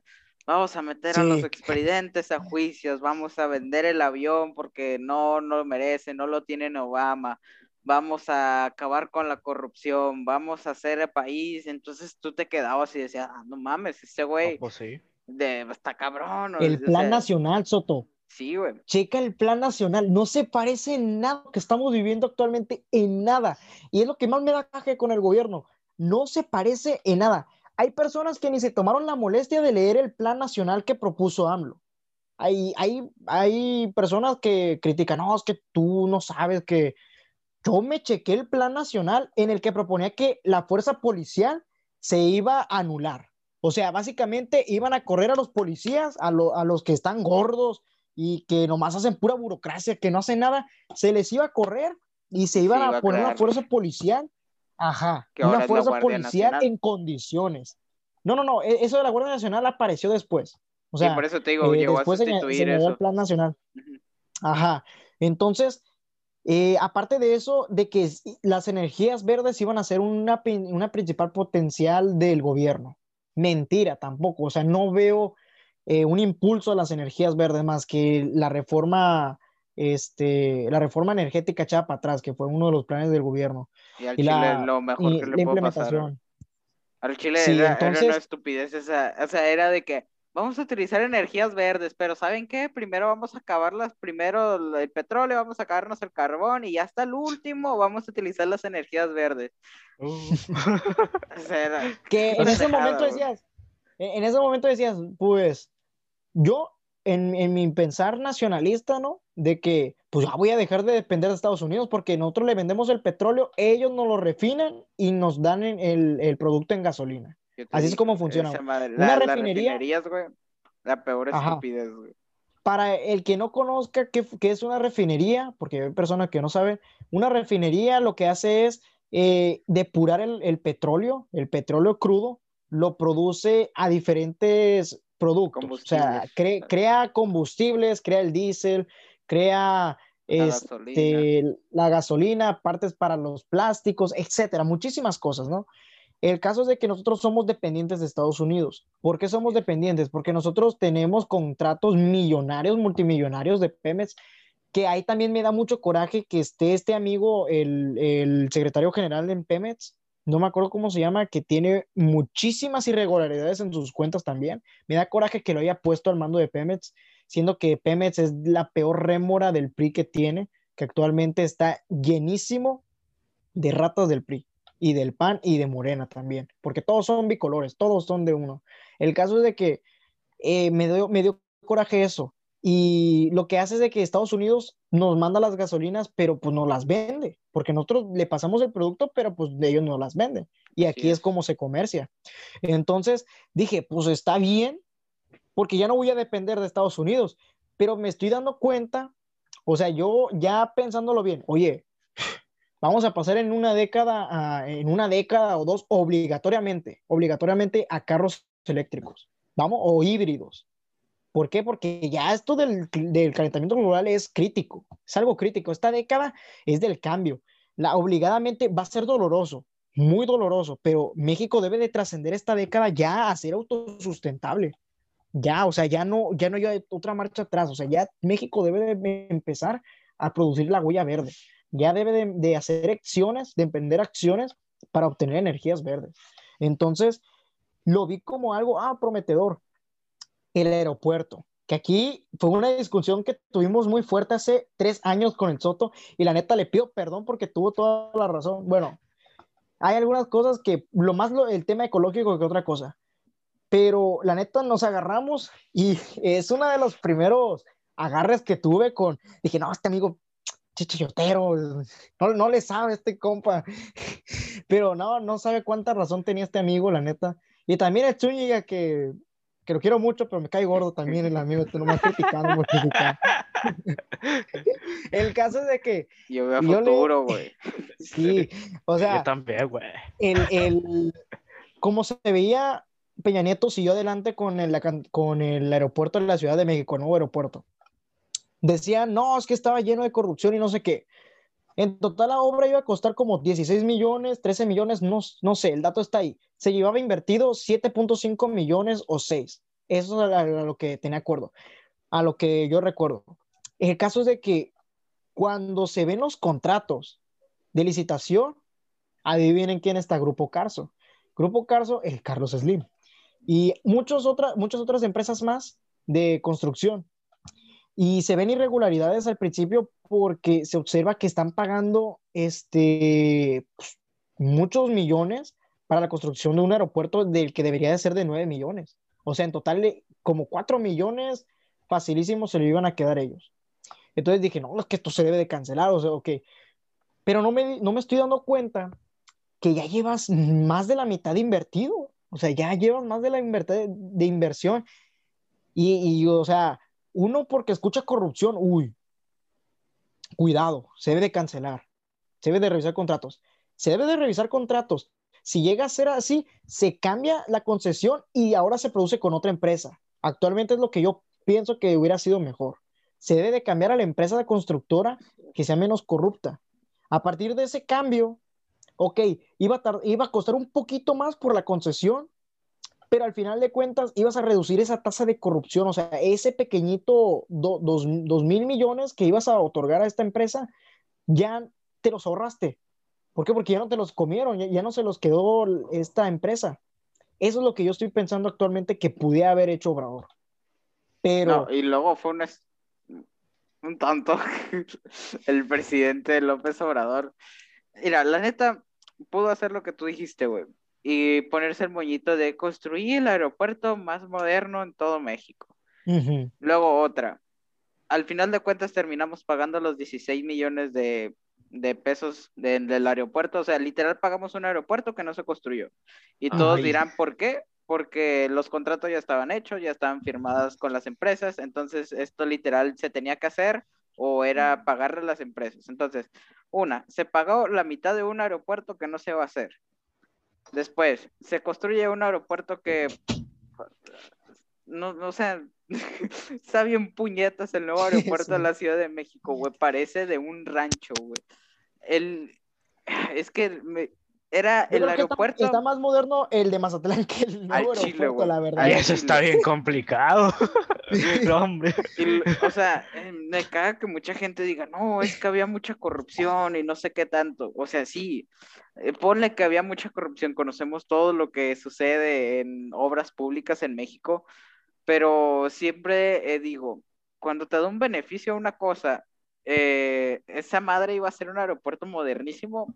Creo que la gente que ha ido a Ciudad de México y la misma gente de Ciudad de México no me dejará mentir. El aeropuerto que está ahorita no sirve para nada, es un cochinero, es un desmadre, no, no, está bien feo, la neta, no, no parece que es de la capital, o sea, estamos hablando del aeropuerto de la capital. Y Te lo puedo cancelar. confirmar yo, la neta, te lo puedo confirmar yo. Dios mío santo, huele feísimo. Sales del andén, bueno, yo. Y eso que traía cubrebocas, ¿eh? Eh, una parte huele bien feo, huele como a, a humedad. Este, revu- o sea, la- las, estos diseños para saber dónde van o, dónde es el andén al que debes de ir, o sea, al, a dónde vas a ir para partir a tu vuelo, está bien raro. Este, no, no, no, o sea, y aparte la acumulación de gente que hay, y más en pandemia, el aeropuerto no está preparado para la pandemia, ¿eh? Está mejor el de Mazatlán, está no mejor estamos preparado el de preparados para la Mazatlán. pandemia, güey. México no Está- está preparado para la Sí. pandemia. O sea, me impresionó que tenían, o sea, saliendo del aeropuerto, creo que ni, ni te daban de este para que te echaras gel. No había, no, No. había, no hay. Creo que ahorita recordando, creo que no, no, no había. En Mazatlán sí. Cuando llegué allá no, había Obvio. para ponerse, no, no había, porque yo llevaba mi propio gel y yo me, sí me puse, sí me acuerdo. y es increíble, o sea, es increíble que un aeropuerto de primer nivel, porque el, el- el aeropuerto de la Ciudad de México es de primer nivel, o sea, es capital, capital de México. Entonces, la verdad, sí creo parcialmente, más por lo ecológico que por, por eh, economía, considero que sí se debió de haber seguido con el aeropuerto. Recordando ahorita, recapacitando lo que pasó, pudo haberse implementado la propuesta que yo estoy poniendo. Si a lo mejor de que no, es que iban a entrar en conflicto de intereses, no sé qué, bueno, como sea, pero yo propuse algo, es ¿no? que se pudieron hacer muchas cosas, pero yo estoy 100% segundo que AMLO no quiso hacer nada que tuviera que ver con gobiernos anteriores, güey. O sea, porque mucha gente le iba a decir, ese lo empezó el gobierno anterior y tú lo estás haciendo. Eh, también, por ejemplo, cosas como del avión, o sea, son tonteras que a huevo son caprichos del López Obrador, güey, al Chile, güey. Se iba a Yo- contradecir, se iba a contradecir como tú dices. Desde un principio eran cosas de que vamos a vender el avión. Bueno, y ahora tú en qué vas a viajar? No, pues vamos a viajar en avión comercial. O sea, esto es- se me hace así de que está bien que quiera demostrar que es del pueblo o algo así, pero tú siendo el mandatario, güey, el representante número uno de México, güey, ¿qué es eso de que puedes eh, en un avión comercial, güey, y el vato ya ha llegado como tres o cuatro veces tarde una reunión por culpa de los retrasos de los vuelos, güey? ¿Cómo es posible que el presidente de México llegue tarde a una reunión internacional, güey? Solo porque se le hizo en el avión turístico, se le hizo mal, o sea, y aquí ah, es que no entiendo, o sea, está muy bien que quieran aplicar esto de, no, es que yo soy del pueblo y vamos a ser como el pueblo. Em, creo que López Obrador todavía no entiende, no sé, es que el chile no sé, quiero- creo que piensa que llevando a todos a una vida más, más ligera, más, no- se me olvidó la palabra, Eh, con, ¿cómo, cómo Con menos- de- con menos Sí, con, con- lujos. con menos gasto, o sea, con Simón. menos gasto. El lugar- luego con los gastos, de, de que redujeron, no sé si supiste eso, que redujeron el gasto por este tipo de austeridad en Austeridad, las reparaciones sí, de- del metro, que Sí. salió una noticia. Uf, cómo me dio coraje eso, de que redujeran el gasto para las reparaciones del metro. Ok, es de las cosas que, que tú dices, ahí se va mucho dinero, pero no recortes un montón, o sea, ¿cómo vas a darle mantenimiento al, al- al metro? Porque había notas de que el metro estaba sucio, que, porque no había dinero, pero no era porque no había dinero, sino que redujeron Ah, el... el el había recortes, güey. Es que Sí. al Chile, López Obrador, güey, vete al país a la raza. No, al Chile, güey. No sé, güey, mucha gente va a decir que soy un resentido, güey, pero miren, a mí no me da beca, güey. A mí no me da A mí tampoco. Entonces, lo, A lo mí- a mí me primero, llegó- A mí me llegó doble, me llegó la del A mí nunca me llegó, güey. lo primero que te pones a discutir con un obradista, güey, de que, ah, pero vi que no te quejas de las becas que te está dando. A mí no me llegó. A mí nunca me ha dado ningún pinche apoyo porque mi beca era privada y a los fifís no se les da. Entonces, por eso no me pueden llegar a atacar al Chile. Em, bueno, mi, la prepa en la que estamos no es privada, pero al Chile no sé qué pasó ahí. Nunca me llegó la beca, güey. No sé qué pasó con mi dinero. Em, alguien se debe haber quedado por ahí, güey Sí. pero el Chile no, no, nunca jaló. Eh, no sé, güey, creo que el gobierno de López Obrador ha tenido más errores, güey, que aciertos. Al Chile el manejo de la pandemia ah, ha sido... No ayudó nada, güey. Eh, uno, eh, es responsabilidad de la gente, eso sí estoy 100% seguro. Eh, el 80% de lo que está pasando es responsabilidad de la gente, pero el otro 20% también es culpa del gobierno, güey, que es esa mamada de que tu principal representante diga, el cubrebocas no lo voy a utilizar porque me van a amordazar o no es necesario. O cosas así, o sea, recuerdo esas cosas y de qué pedo, ya cállate, vato, y era de que ponte el puto cubrebocas, güey, porque mucha gente seguía lo que hace López Obrador, güey. Entonces recuerdo mucha gente al principio de la pandemia que decía, si el López Obrador no se lo pone, yo tampoco, no es necesario. Eh, López Gatel dice que no y que no te salva y que no sé qué tanto. Y no sé, güey, Todo, eh, todas esas cosas que decía en la mañanera de que no, sí, ya estamos dominando a la pandemia, eh, ya salgan, vamos a reactivar todo y subieron los casos, se dispararon. Eh, los el apoyo a los hospitales nunca llegó realmente, los doctores se les arreglaron como pudieron, eh, llevando cosas desde sus casas, güey, mucha gente ha muerto por falta de insumos, güey. Esto también lo podemos sumar a los recortes con, a los recortes de los niños con cáncer, güey, o sea, no mames, o sea, qué tan culero Tampoco se le apoyan a la gente con cáncer. Yo tengo, mi abuelo tiene cáncer y, y no se les apoya tampoco. O sea, no mames, qué tan culero debe ser, güey, para no apoyar a personas con cáncer, güey.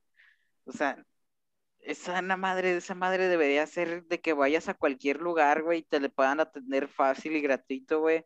Y en cambio, ah, con cáncer, güey, necesitas un chingo de dinero, güey. En México para curarte necesitas un vergo de dinero, güey. Y mm, en lugar de estar de estos apoyos, se están dando apoyos para que algunos estudiantes, güey, vayan a emborracharse eh, con el dinero que les llega de la beca, güey. Sí. Ah, Uf. este, No, me acuerdo que no me llegó y me emputo, güey. eh, eh, también al, para las Ah, qué personas las mayores, hamburguesas del- Qué buenas estaban las hamburguesas, la neta. Muchas gracias, AMLO. a- algunas personas mayores, güey, que necesitan, que ni necesitan el dinero, pero ahí están cobrando lo de 60 y más, güey. No sé, güey. Y en lugar de, eh, recortaron dinero de cosas como la ciencia, recortaron de deporte, de cine y de todo esto, los fideicomisos para desastres naturales, güey. Em, para darlos en becas y estas becas no están haciendo, no están siendo aprovechadas por personas que realmente lo ocupan, no se hizo, no se hizo un estudio realmente de quiénes lo ocupaban y quiénes no. Y todo esto, de lo, por ejemplo, de los fideicomisos, eh, la inundación en Tabasco, ¿cuánto duró en llegar la ayuda? Una semana, semana y media, las personas sin luz, eh, no llegaba el dinero por parte del gobierno porque primero se tenía que aprobar en México, de México se tenía que mandar a Tabasco y de Tabasco ya llegaba a la ciudad que se necesitaba, cuando en, en realidad antes con los gobiernos que nos estaban robando, que, nos, que había corrupción, que había robos millonarios, desfalcos, tardaban tres días y tan siquiera ya se veía un apoyo, ya se veía algo. Y no sé, güey, al chile yo estoy muy enojado con el gobierno de López Obrador, güey. Creo que el Santana no me puede dejar de mentir, güey. Desde un principio yo le dije, esto no va a salir bien, güey.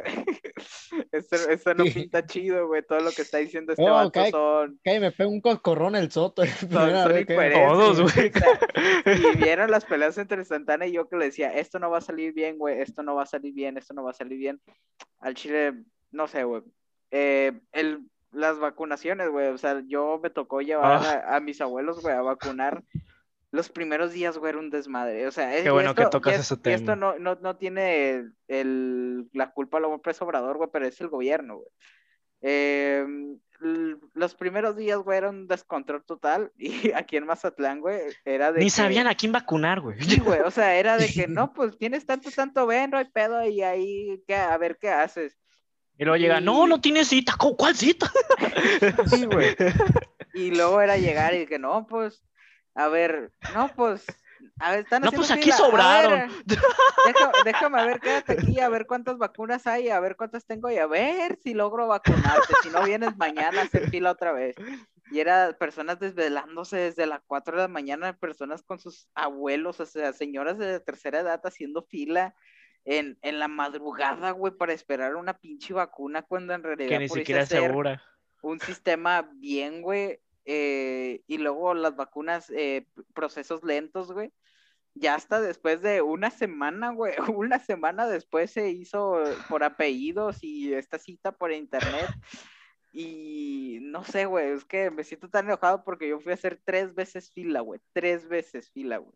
Y en las tres me dijeron lo mismo, no, mira, la primera me dijeron, no, pues no van a alcanzar las vacunas, es mejor que te vayas a tu casa. Y estuve ahí como cuatro horas, cinco horas perdidas. La segunda, ahí estaba y dijeron, no, siempre hoy no se va a hacer. Ah, y ese es otro pedo, ni se ponían de acuerdo con las perras fechas, güey. Era de que el, fui un viernes a, a una escuela y me dijeron, el lunes en la Germán Evers. Y ya fui el lunes a la Germán Evers. No, fíjate que hasta mañana, dos horas perdidas. Está bien, pues. Llego el día siguiente. No, fíjate que ya mañana van a sacar el plan de vacunación bien, así es que regresa hasta mañana. Ah, y al Chile, esto, pues, eh, no sé, me hicieron un favor, güey, al Chile. Tu- conseguí contactos, güey, que me pudieron ayudar para ayudar, eh, para no ser de este tipo de colas, güey. Porque, Imagínate nacer en México y no tener palancas. digo, o sea, está todo culero, güey. Hubiera hecho cinco filas, güey. Quién sabe si ese ¿Y día quién hubieran sabe si alcanzado- nomás las cinco? Güey, ¿quién, quién sí. sabe si, quién sabe si hubieran alcanzado vacuna mis abuelos? Ahorita afortunadamente Híjoles, no, güey, mañana sí va a haber. Pero un descontrol total, güey. O sea, platicaba con las personas y era de que, señora, ¿y usted qué rollo? No, pues es que mis hijos están trabajando y yo tengo que venir a hacer fila, güey. Y era de que la señora ni se podía mover, güey, y haciendo fila ahí en lugar de, no sé, güey, es que hay tantas maneras de solucionar este pinche plan de vacunación y no se sentaron a hacer algo bien, güey, algo, algo bien. Deja tú eso, tuvieron un año, o sea, desde que dijeron, "Ah, estamos desarrollando vacuna. ¡Un año! ¡Un año!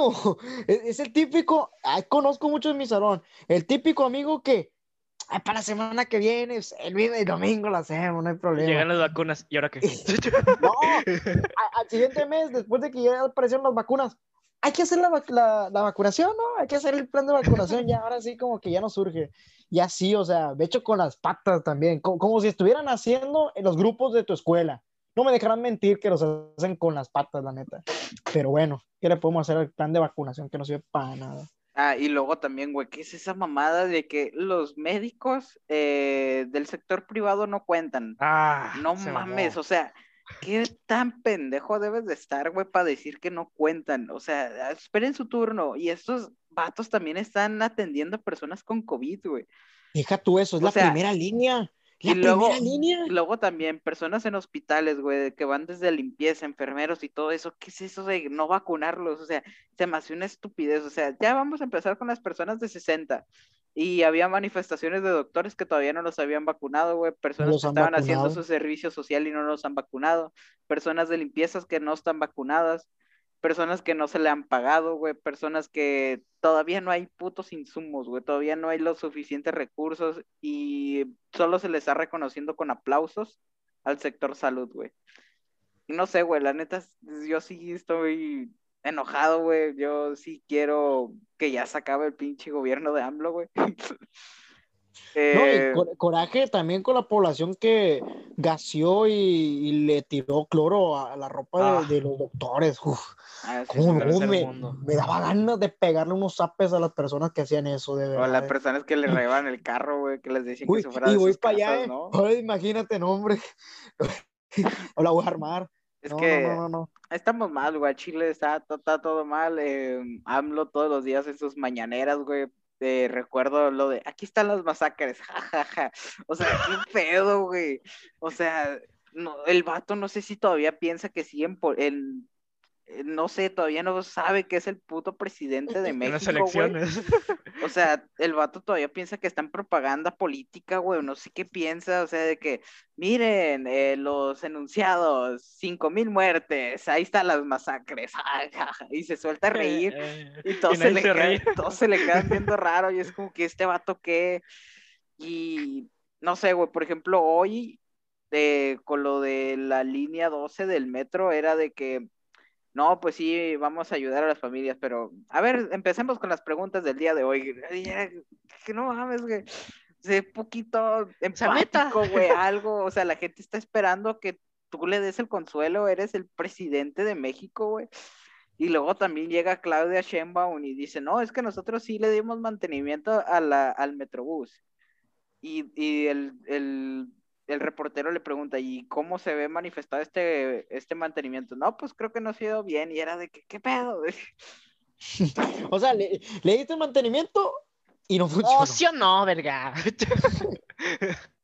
No, hombre. Sí, es que se echan la bolita, se echan la bolita, no, es que yo sí le hice, no, es que el amigo fue, no, es que ese hizo esto y le dije que hiciera esto, pero él fue y ah, se echan la bolita. Y, y, antes de que me vea así muy atacado al gobierno de Morena y de todo este pedo, al Chile también el PRI vale camote, el PAN vale Todos valen, real, todos son igual, Y también quiero mencionar, güey, qué pedo con el PES, güey, o sea, ese pinche partido no existe, güey, y acabo de ver unos spots, güey, el otro día estaba viendo la tele y me aparecieron, eh, sí, güey, estaba viendo el partido.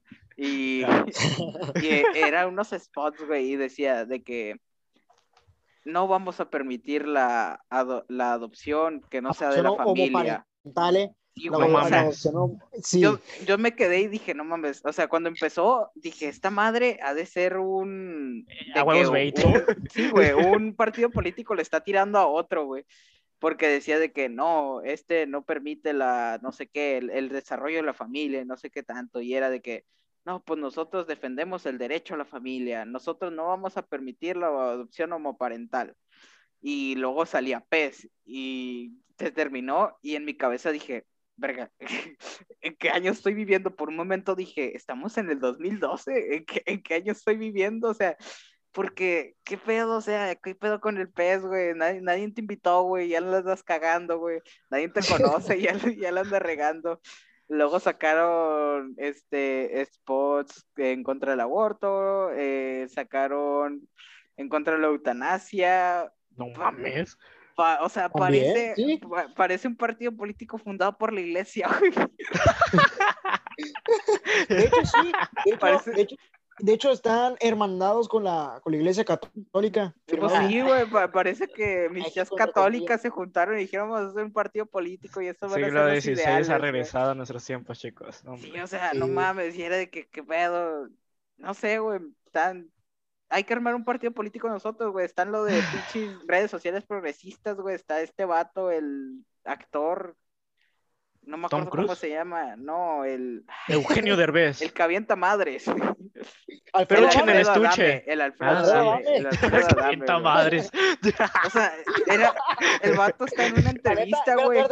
Un saludo al Alfredo Adame, la neta, estuviera bien padre que nos hiciera una contestadora para nuestros celulares. Me todo el que avienta madres. O sea, es que no mames, o sea, está en una puta entrevista, güey. Y dice, no, sí, yo tengo valores, tengo convicción, vengo de una familia bien.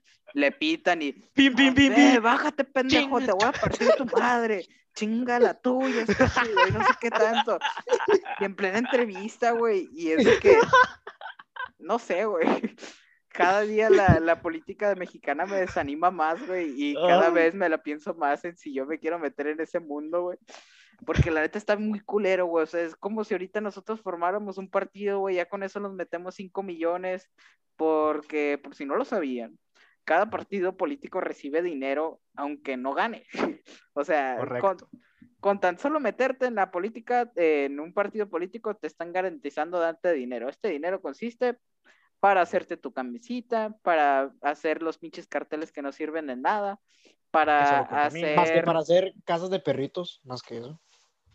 Pero al chile, güey, nomás, nomás estamos contaminando, güey. Esa madre duran ahí cuatro, cuatro años y hasta que van a empezar las siguientes elecciones lo quitan. Ni güey. los limpian, güey, no manches. aparte. Y o si no, por ejemplo, el otro día estaba, no me acuerdo dónde, y llegaron con un folleto, güey, y era de que, pues, no mames, ¿para qué quiero un puto folleto, güey? Si me lo puedes enseñar por Facebook, nomás Ya estamos sé, güey, o sea. contaminando, güey, nomás estamos creando más basura, güey. No sé, güey, al Chile, eh, pienso que deberíamos de reformar muy bien, güey. Eh, ¿Qué es esa madre de hacer, pues, dejar los spots en la tele, güey, invierte en redes sociales, ya no inviertas en papel, güey, o sea... No necesitamos una puta cara tuya en, en un papel, güey, que diga vota por mí, güey, al chile, güey. Y no necesitamos un puto espectacular que se vea en todo Mazatlán, que en tu cara, güey. Porque. Porque no la sé, semana te vas a emputar y ya no lo vas a querer ver, güey. Sí, güey, al chile está- está muy ojete, güey. Solo sirve para hacer más basura, güey. En lugar de dar a conocer, ahorita estamos viviendo las. las Aprovecha las redes sociales, güey, En no Sinaloa, güey. Y no sé, güey, o sea, el primer debate me decepcionó muchísimo, güey. Literal era nomás Uf. echarse mierda entre todos, güey. Sí, Bueno, Más que una, una rescatable que era Roselena Millán, si no me Rosalena equivoco. Millán, la neta, mis mi respetos. respeto para ella. Di- Muchos dicen, no, es que ella no hace nada, que, que ya fue diputada. La neta, de todos los que estuvieron ahí, Fue la única que dio propuestas única- chingonas. la única que propuso algo. Bueno, propuso, bien, eh, entre lo que me acuerdo, creo que ayuda a las madres de familia, eh, apoya el feminismo, o sea, ella dijo, no, yo soy abierta, fe- abiertamente feminista y estoy de acuerdo con lo que piden las feministas, algo así dijo, la sí. verdad no, se me, se me traba mucho por el internet, pero es la única que no recibió ningún, o sea, ningún, Ninguna contestación. sí. una contestación, una contradicción, nada. Bueno, junto con el este del bota verde. Bota verde. Al chile, güey. O sea, ver, ver el, ver el debate, güey. O sea, conocí a vatos que ni sabían que se estaban postulando. Ese amigo. Y luego, verde. eh, cosas de que, por ejemplo, la, la morra del PRD. Dilo ¿qué tuyo. pedo? O sea, la morra del PRD era de que, no, sí, vamos a hacer esto. Y se quedaba callada y, sí, Y- porque necesitamos hacerlo. Y ya. Luego Y ya. Pasaba, pasaba el del verde. No, sí, es que yo voy a llegar y voy a tirar la creo que se llamaba, ¿no? Sí, güey, el chile no sé, güey, pero el vato. Allá mero, no sé, güey. Y luego decían, bota verde, Al último, bota Tomás. Bota verde. bota verde. O sea, de que, ah, qué pedo. Ya También, lo esperaba cada vez que hablaba, güey. Sí. Otra, ya otra, Ponían los comentarios. Bota verde. Otra persona que me gustó más o menos es el de partido por redes sociales, no me acuerdo cómo se llama la candidata, pero también era una mujer. Redes sociales creo que progresistas. Se, se me hizo una... Ah, sí, a mí también me gustó. sí. creo que tuvo buen debate. Mario Zamora, el Chile, creo que se concentró más en tratar de tirarle a, a Moya y también no me gustaba mucho de que decía, es que Sinaloa va por ti. Cada que terminó una frase era de que Sinaloa va por ti, no sé qué. No sé, güey, creo que los debates políticos son para que la gente se entere de lo que vas a hacer, güey, y no de ir a tirarle mierda a otro político, no de ir a tratar a, a desprestigiar al otro. En lugar de que se concentren en lo que ellos proponen, se concentran en lo que los demás proponen. Y sé que esto es algo de la política mexicana, pero el Chile es algo que me gustaría cambiar, la neta. Por eso voten por mí. En 30 años. No, al Chile es que desde ahorita voy formando mi carrera política porque la neta necesitamos un cambio y si no soy yo va a ser otro güey. Eh, por yo. ejemplo, ahorita Samuel García, güey. Hay, hay que, hay que hablar de Samuel García, güey, en Chile. Uy. Las elecciones en Nuevo León están del ano, güey. Eh, ninguno Uy. de ninguno de los candidatos actualmente está, se la está pasando chido, güey. Es como, es como una presidencia igual, igual. O sea, el mejorcito, el que, el que se ve igual que AMLO, el mejorcito de ahí, pues, es el Samuel García, pero también no me convence. Es ese el amigo, menos no me jodido, güey, al Chile, porque, o sea, por ejemplo, Clara sí. Luz eh, intentó censurar a un comediante. o sea, Ya vamos mal de ahí, güey. o sea, O sea, ni siquiera decían su nombre, ni si, o sea, daban referencias claras, o sea, la morra se pareció un chingo, pero es sátira política y la morra, no, me cayó mal, ni modo, manden a borrar el video y que nunca más se vuelva a hablar de mi imagen. Y era de como que no mames, señora. Este güey, nos van a tomar el video. Me vale, güey, al chile, güey. No, no, no. No, yo, la- yo, yo la neta no sé por quién vayan a votar los nuevolenses.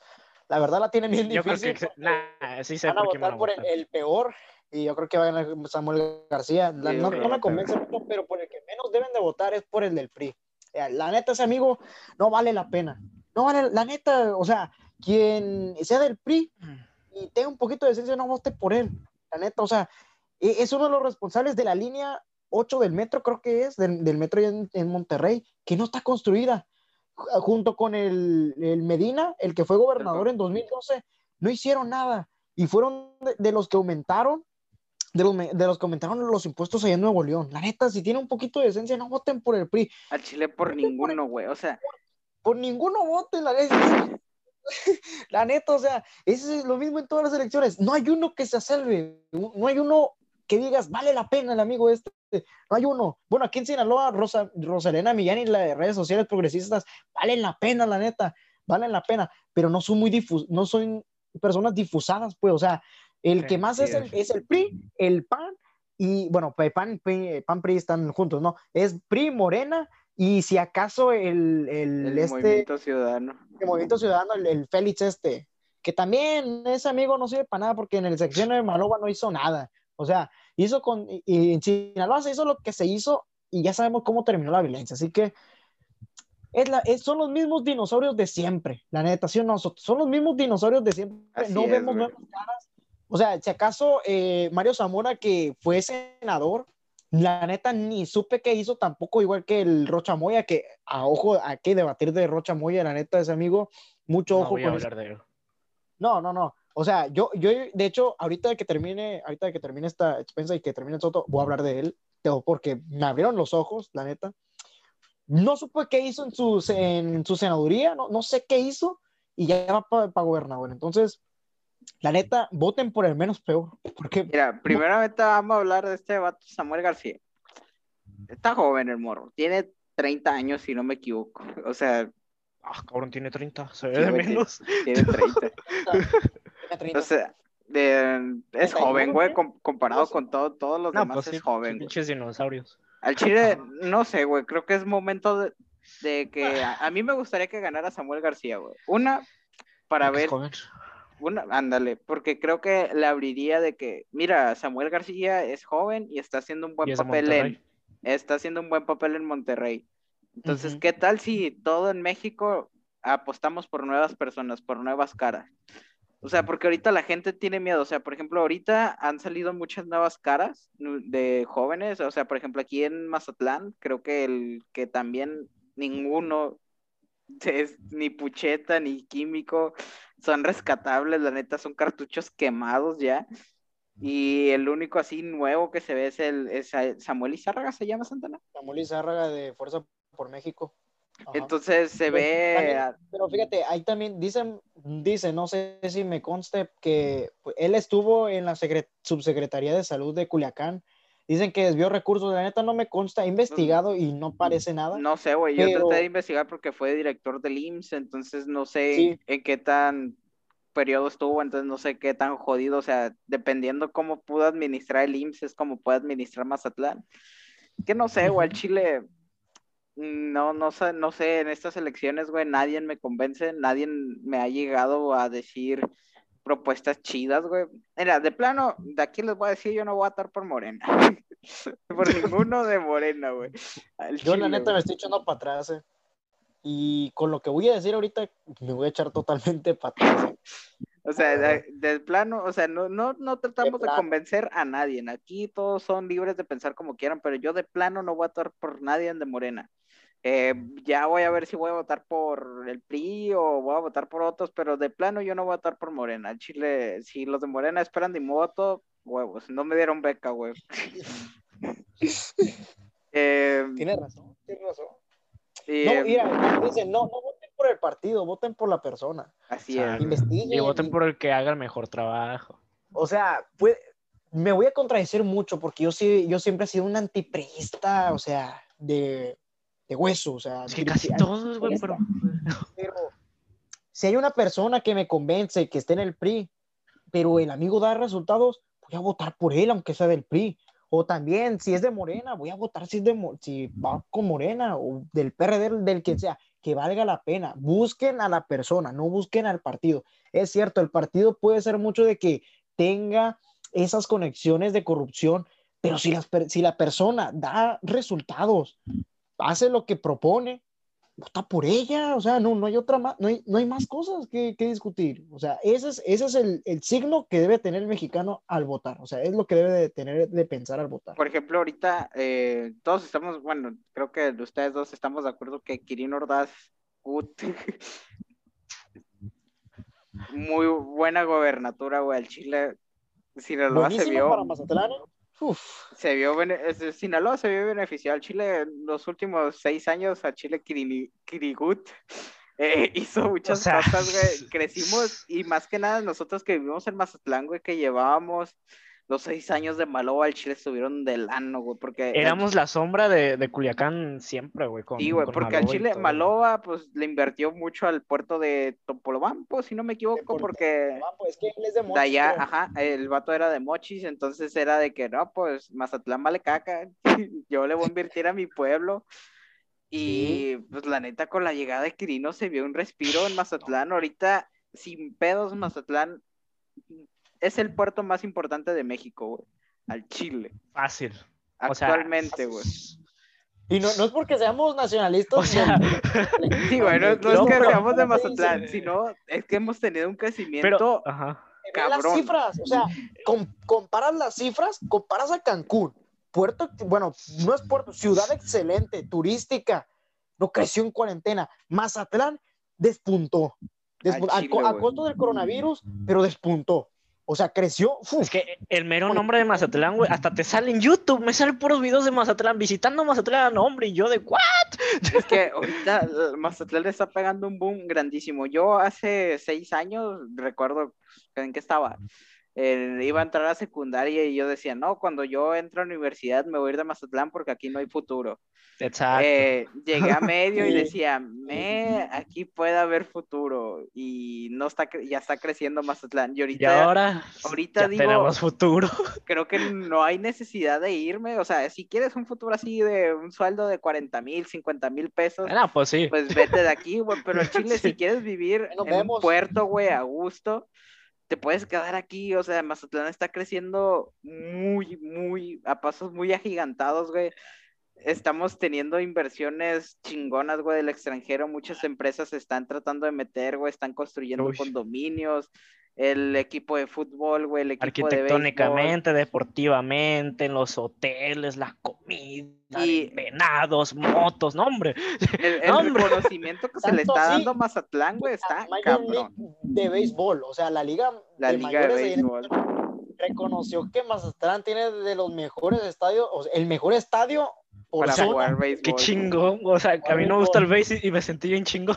Yo también, cuando lo vi y lo puso Venados, güey, yo dije, ah, esta madre es fake news, o sea, se lo sacaron de una cuenta así o se equivocaron, pero ya me metí, güey, y era la cuenta verificada, güey, era la cuenta verificada de la liga de, de béisbol americana, güey diciendo que Mazatlán era uno de los mejores, eh, que el estadio de Mazatlán era uno de los mejores eh, estadios para jugar, güey. Y al chile cuando ves las fotos, güey, dices, no mames, güey. Esto no es Mazatlán. se voló la barda, se voló la barda el que, el que tomó la foto del drone. Eh, tremendo fotógrafo.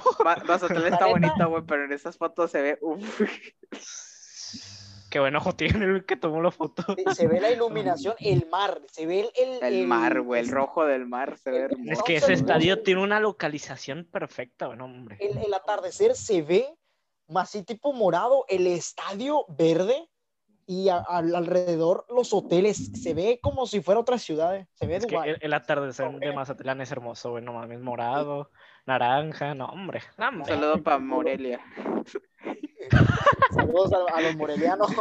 Se siguen vivos. No, es que el Chile está, muy curado ese pleito, güey, que se consiguió Mazatlán con el equipo de fútbol, güey.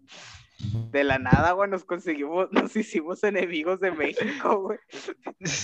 Ah, ya, se les, ya se les está olvidando, güey. Ya. Y ya se les está pasando poquito, güey, pero me acuerdo. Les doy que dos torneos. a- Antes decías de que no, Mazatlán, y te decían, no, pinche Mazatlán ratero, no sirven para nada, y no sé qué tanto, y era copa, el equipo de fútbol no tiene nada que ver con la raza, pero bueno. Y pues yo que para cerrar ya de una vez, eh, vamos a hablar de las elecciones de Sinaloa. Eh, creo que no es bueno que digamos por quién vamos a votar, pero No. por quién no vamos a votar. uh, Yo ya se los dije, yo no voy a votar por Morena, güey. Voy a votar porque quieras menos por Morena, güey. Me vale que ahorita venga y me diga, te voy a dar beca, te voy a llevar al extranjero. Me vale camote, güey. Chile yo estoy muy resentido, güey, con ese partido político, güey. Eh, creo que no lo he hecho bien, güey. Y no sé, güey, me, me caga la gente que sigue diciendo, no, sí, voto masivo por Morena, todos con Morena. O sea, porque la, no sé, güey, piensa que AMLO es Morena y no sé, güey, es que creo que no aprendieron de las pendejadas que hicieron las elecciones pasadas, güey. Gente que ni conocía al Chile el químico, güey, nadie lo conocía. Hasta que ganó, ah, ganó el químico. ¿Y quién es el químico? No, pues ese güey. Ah, bueno, en no Culiacán. es porque es morena, güey. En Culiacán fue de que Morena, en Morena. Culiacán, güey, una tía mm, cuando ganó dije, no, pues ganó un, un tal Estrada Ferreiro. ¿Quién es ese güey? No, pues quién sabe. Se anduvieron pasando fotos, güey, para conocer quién era Estrada Ferreiro, güey. O sea, no Ah, sé, güey. está bien amañado. E hicieron. eh, aquí en Mazatlán, el químico se vio bien, güey, porque al Chile, mm, eh, Quirino Ordaz invirtió mucho, güey. Entonces, cuando Quirino grababa algo, ahí estaba el químico, pero solo porque era el presidente municipal, pero en realidad era obra federal. Y por eso el químico se vio de que hizo cosas, güey, pero Exacto. No hizo ni madres, güey. Es que la gente le hace el reconocimiento al químico cuando lo tiene Quirino. Es lo que me caga, güey.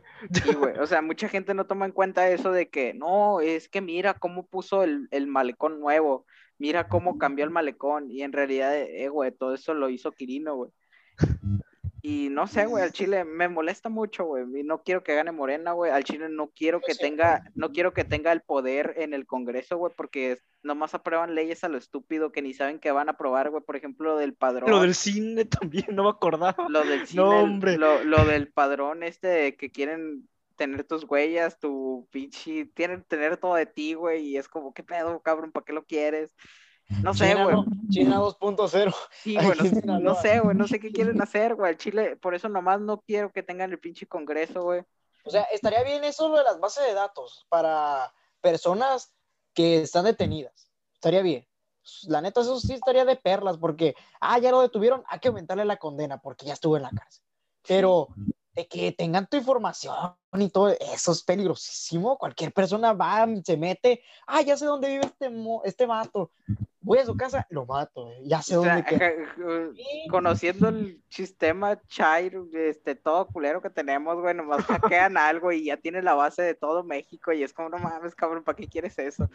Es un poder que no se le debe otorgar a nadie en el Chile. Un poder nadie- que no sabe, no sabe controlar el Sí, Estado de güey. México. De seguro la contraseña que le iban a poner a 00 o una madre así. México campeón del mundo. ¿Tú por, por quién no vas a votar en estas elecciones?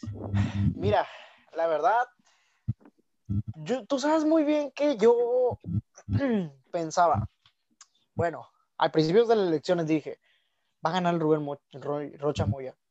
Yo lo veo, yo lo veo gobernador. Yo no te dije eso. Yo lo veo gobernador. Sí, te mentamos la madre bien bonito. Pero la neta dije, antes de hablar, voy a investigar quién es. Porque, o sea, hasta el momento yo tenía entendido de que este amigo fue senador, porque ganó con el, eh, con el AMLO Maidán, con el voto masivo Morena. El amigo ganó. El caso es de que este amigo, me voy dando cuenta que está metido en uno de los desfalcos de corrupción más grandes del Estado enorme, enorme, enorme. Sus hijos, su esposa, la, el incremento patrimonial que tuvo en los últimos años es inmenso. Muchísimo dinero que, entre comillas, lavado, porque no puedo decir que está lavado, porque ni siquiera las autoridades lo han investigado.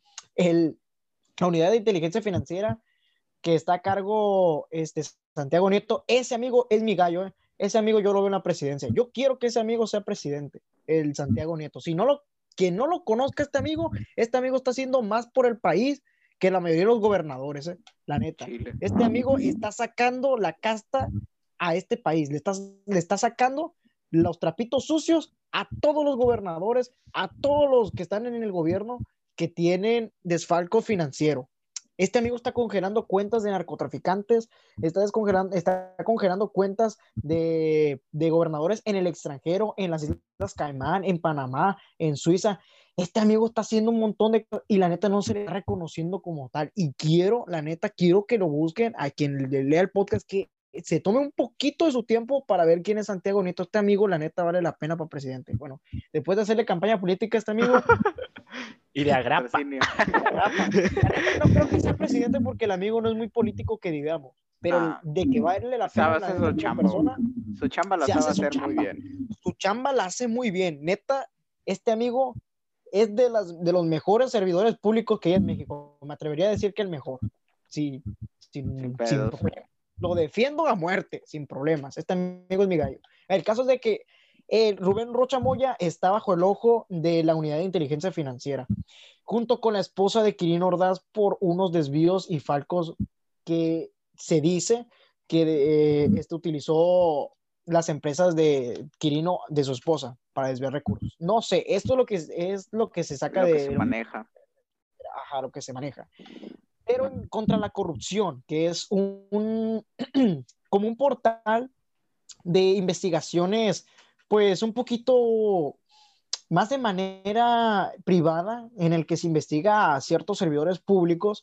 En Sinaloa podemos ver que Rubén Rocha Moya fue coordinador de asesores del gobierno de Sinaloa del 2005 a 2010. Esto fue antes de Maloba. La verdad no me acuerdo quién estuvo de gobernador en ese entonces, pero fue un coordinador de asesor.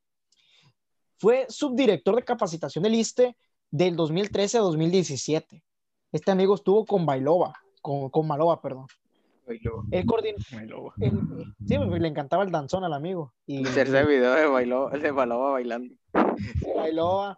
Bueno, él fue coordinador de asesores del gobierno de, actual de, Corín, de Quirino Ordaz hasta 2017, porque se, se metió a la, a la senaduría.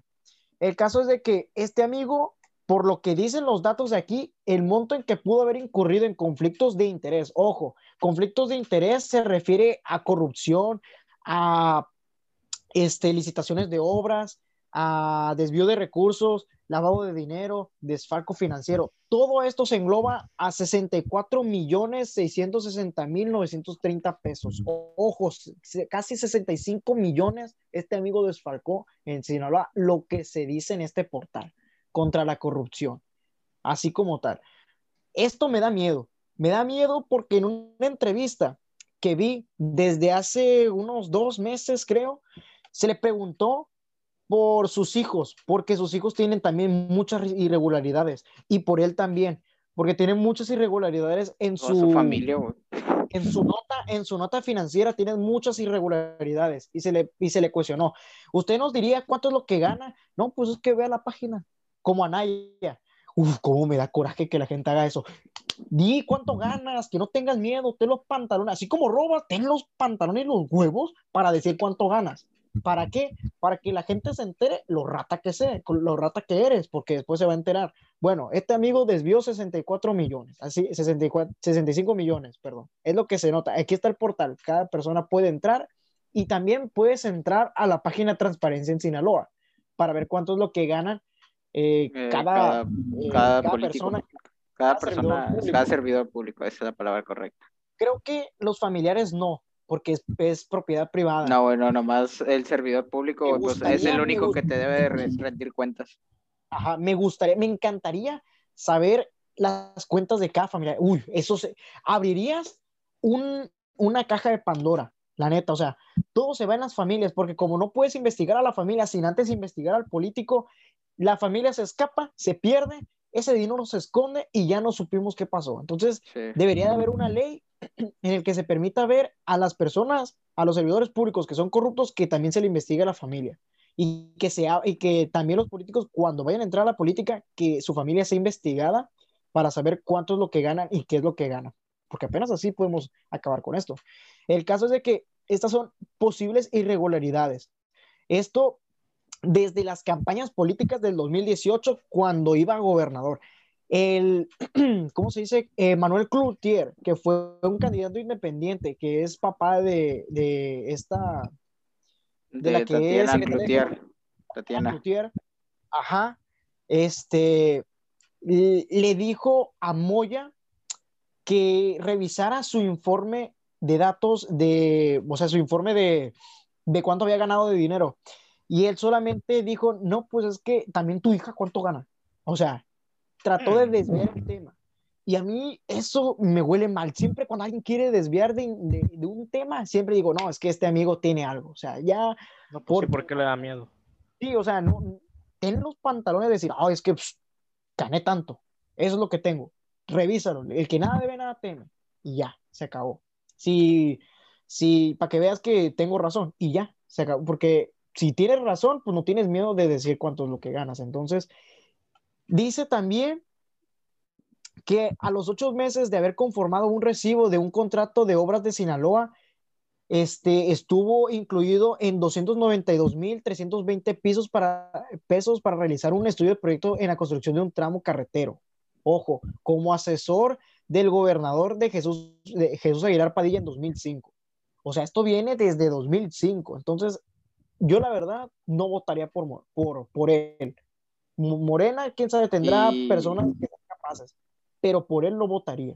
Y luego también, eh, creo que su principal error, güey, fue desde un principio empezar a decir, no, es que el Cuen vale pito, el Cuen, el Paz, eh, son unos ratas, este, se están robando la universidad tres meses después, no, somos amigos, no pasaba nada.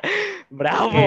Es que, eran malos entendidos, pero ya estamos bien y todo bien, somos amiguitos, no pasa nada. Él es la persona más linda que he conocido en mi vida.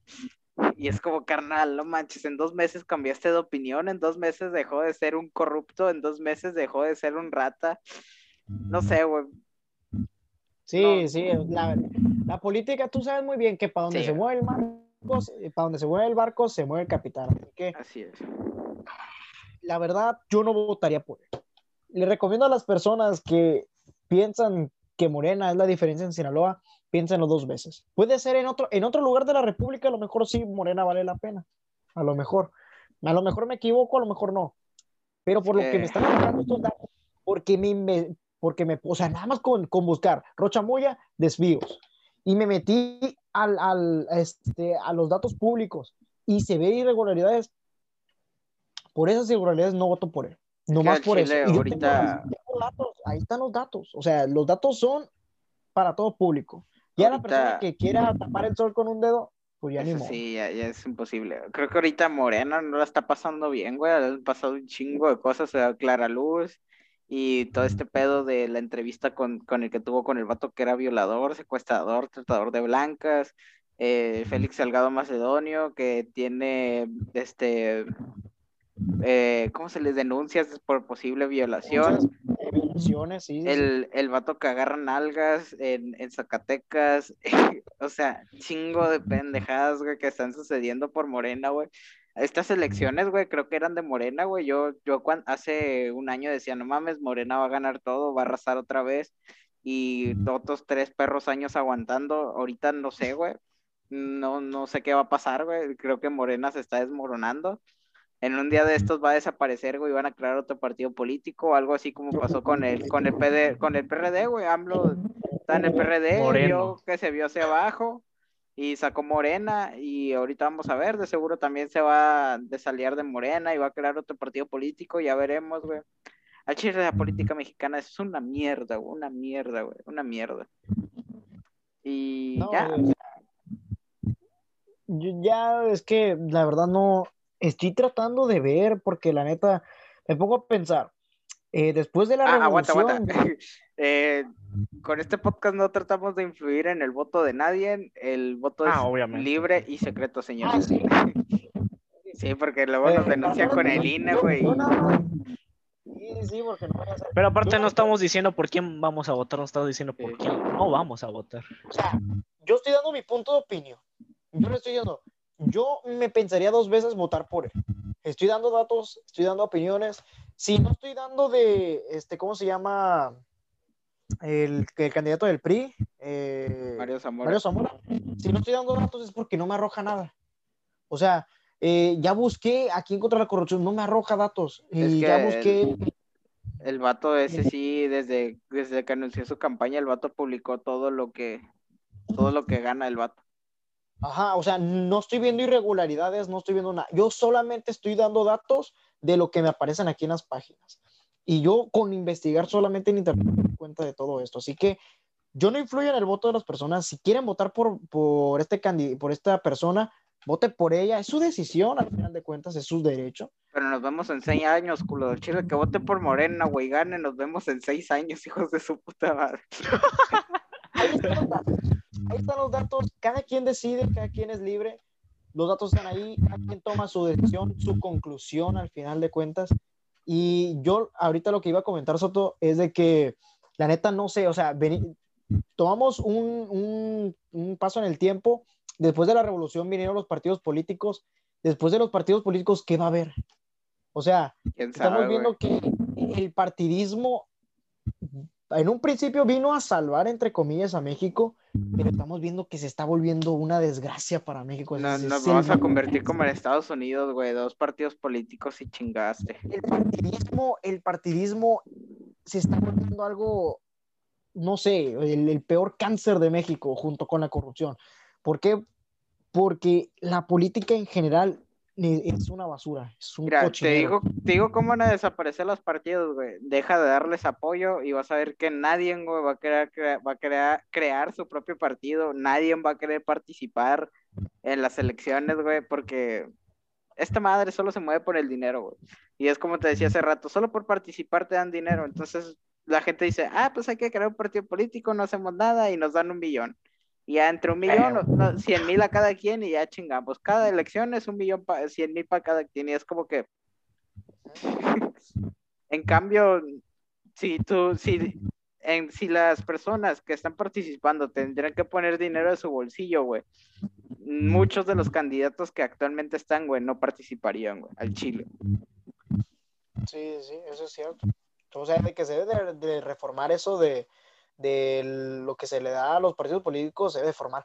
Y ay, antes de que se olvide, Soto, lo de la sequía, que Ah. íbamos a comentar. Lo, lo de, lo del, este, ¿cómo se llaman? Las concesiones del agua a las empresas, ah, porque va a ser rapidísimo, porque ya tenemos que cortar el podcast ya de mucho tiempo. Sí, hora y media, dos horas y media. Bueno, voy a promocionar más. Este, hay una persona, no voy a mencionar su nombre, obviamente, por razones obvias, que está, está haciendo una propuesta de protestar ante estas concesiones a las empresas del agua, bueno, que utilizan el agua. Y pues próximamente a lo mejor hagamos una entrevista a esta persona, no sé si tienen alguna objeción Soto y Zúñiga sobre en No sé, no me has dicho nada. No, no, no sé quién es, güey, pero pues jalo. Al les Al final nos dices y ya. Sí, Esto es como, lo, me salió ahorita, me salió para Sí, sí me di cuenta. porque o sea, se me hace algo bueno, o sea, hay, hay que apoyar esas propuestas, esas animaciones de que de la juventud, de que se inmersa ah, en la política se, de, para hacer valer sus derechos al final de cuentas, ¿no? Entonces, eh, pues algo más que quieran agregar sobre el agua para empezar. Eh, pues creo que ya el, el otro podcast lo comentamos eh, al Chile. Eh, los políticos que están participando, güey, reiteramos nuestra, nuestra postura, güey.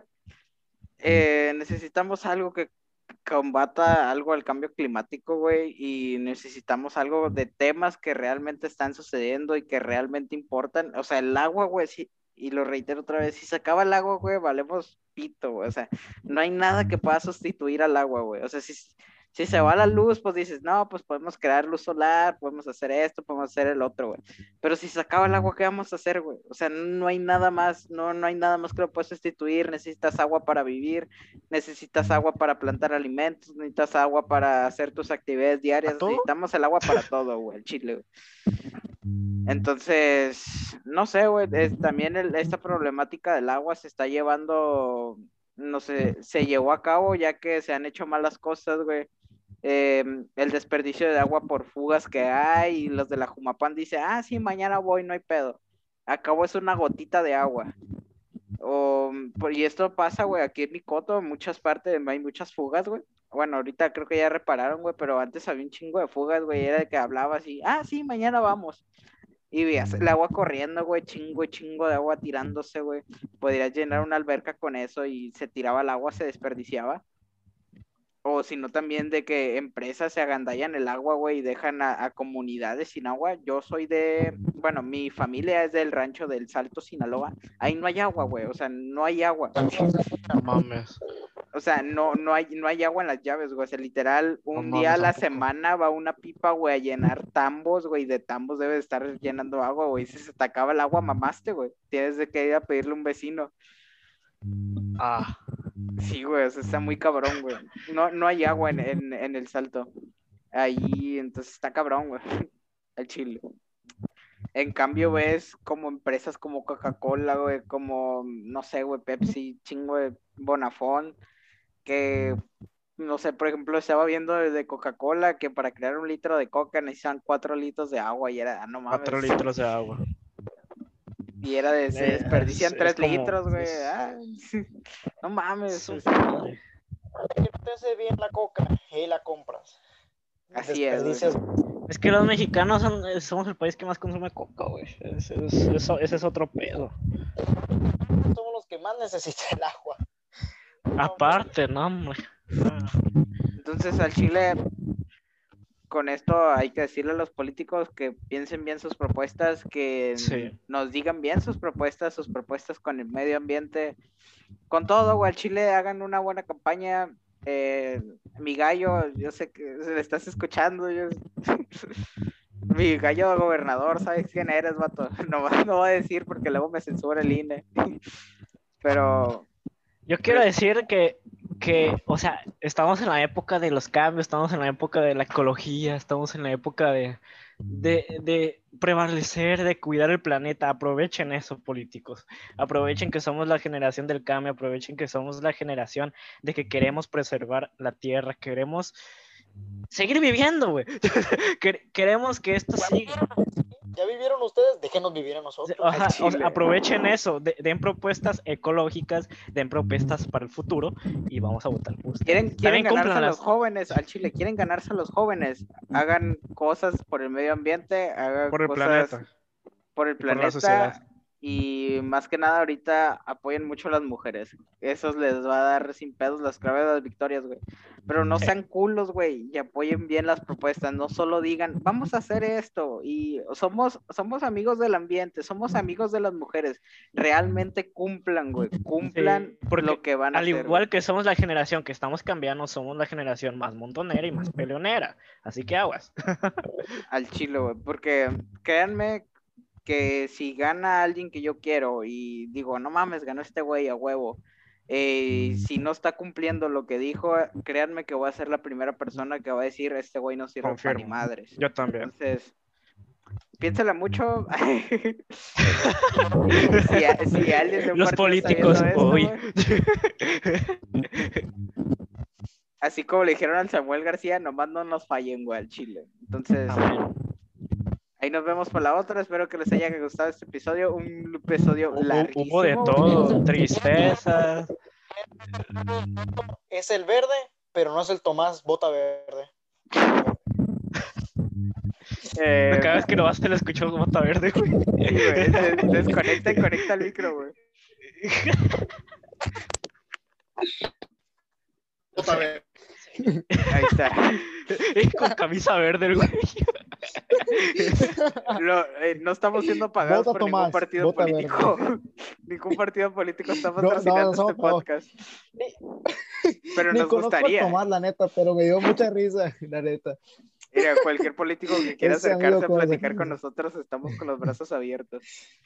Eh, También le hicimos mucha promoción al Tomás, eh, debería de venir, la neta. al Chile. La neta, debería de venir el Tomás. pues. Y, mira, y Bueno, pues- invitamos a, a todos los a todos los candidatos de cualquier cosa, de, ya sea de diputado, de presidente municipal de por Mazatlán o de gobernador. eh, aquí tienen un espacio Las puertas abiertas para que en sus propuestas, en Chile. sus ideas. O y sea, no, no tienen excusas, güey, no tienen que moverse a ningún lugar, solo se conectan por el celular a una llamada de Zoom y ya. Entonces no, no tienen pretexto. Después de decir que los partidos políticos son una basura, vengan aquí. o sea, O Vamos. sea, vamos, vamos a debatir. cállate, sanamente. Santana. Es que este fragmento Corta es el que eso, vamos a subir, güey. Este fragmento es el que vamos a subir. Papá Blooper, espérate, co- corta esto. No se ve bien. Em, Córtalo. Eh, y no, volvemos. como no tuvimos presentación porque iniciamos con un tema fuerte, recuerden que ya estamos en. Spotify, ya estamos en Amazon. Eh, al chile, bueno, más lo subí a Amazon para decirle a la Alexa, Alexa, reproduce el podcast E2L, güey, para que lo reprodujera. Al chile no Porque, por porque eso, antes güey. lo buscabas y no te Sí, salía. güey. Díganme egocéntrico, díganme lo que quieran, güey, pero yo nomás hice eso porque quería que la Alexa reprodujera mi podcast. Pero eh, si tienen Amazon, que muy poca gente lo utiliza aquí en México, güey, no sé por qué. Amazon, la neta, está muy chido. de- Sí, está muy- chido. No, es que precio- no, no tengo Alexa.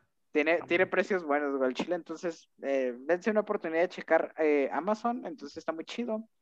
Eh, ¿qué más? ¿Qué más? Ya estamos en Amazon, ya estamos en Spotify. Síganos en Facebook, síganos en YouTube, síganos en Instagram. El Ya canal de en- juegos está pausado ahorita porque ah, La escuela, sí. Sí, eh, escuela. esos videos son, son editados y, Y digo sí, que los, el canal de juegos va a empezar a funcionar después del 20 de baño de mayo porque el examen de El la examen de universidad la se acerca y necesitamos tener un poco más de tiempo. Los temas de podcast pues son dos horitas que nos quitan del sábado, y entonces... aparte no es platicar y podemos estar haciendo tarea o, o Ajá, algo. entonces eh, los podcasts creo que van a continuar, el canal de juegos iba a estar tantito pausado en lo que acabamos los exámenes de la escuela y en lo que hacemos el examen de la universidad, pero todo chido. Entonces, muchas gracias por ver este episodio. Creo Ah, y va a durar irnos. Este, eh, pues todavía no es 10 de mayo, pero muchas felicidades a las mamás. La neta, que se la pase chingoncísimo Por si acaso día. no hacemos podcast. eh, Ah, bueno. Sí, pues, ajá, si, si no hacemos, si no hacemos podcast, de ahí va la felicitación, ¿no? Aquí está la de que- felicitación. Y aquí está la felicitación de que la neta se la rifan las mamás, no sé qué haríamos sin ellas. No existiríamos. existiríamos, güey. realmente, no existiríamos. Yo creo que nos, no, no ni nos levantaríamos, la neta, porque hay muchas mamás que nos levantan desde las 6 de la mañana. Le pidamos que a las 8 nos levanten, desde las 6 están ahí. Nos dan, de, to- to- nos dan todo, o sea, la neta, ábranse a sus mamás, bésenlas. La neta, no le compren de que la, una plancha, llévenlas a comer. Llévenlas a un buffet todo el día. Esfuércense. Mira, promocionando acá al, al- al hermano del Soto, venden platitos bien chidos, la neta. Ah, Se la Mi hermana vende picnics. eh. De, de aquí, eh, si quieren un regalo para el día del, del 10 de mayo, recomendamos las plantas.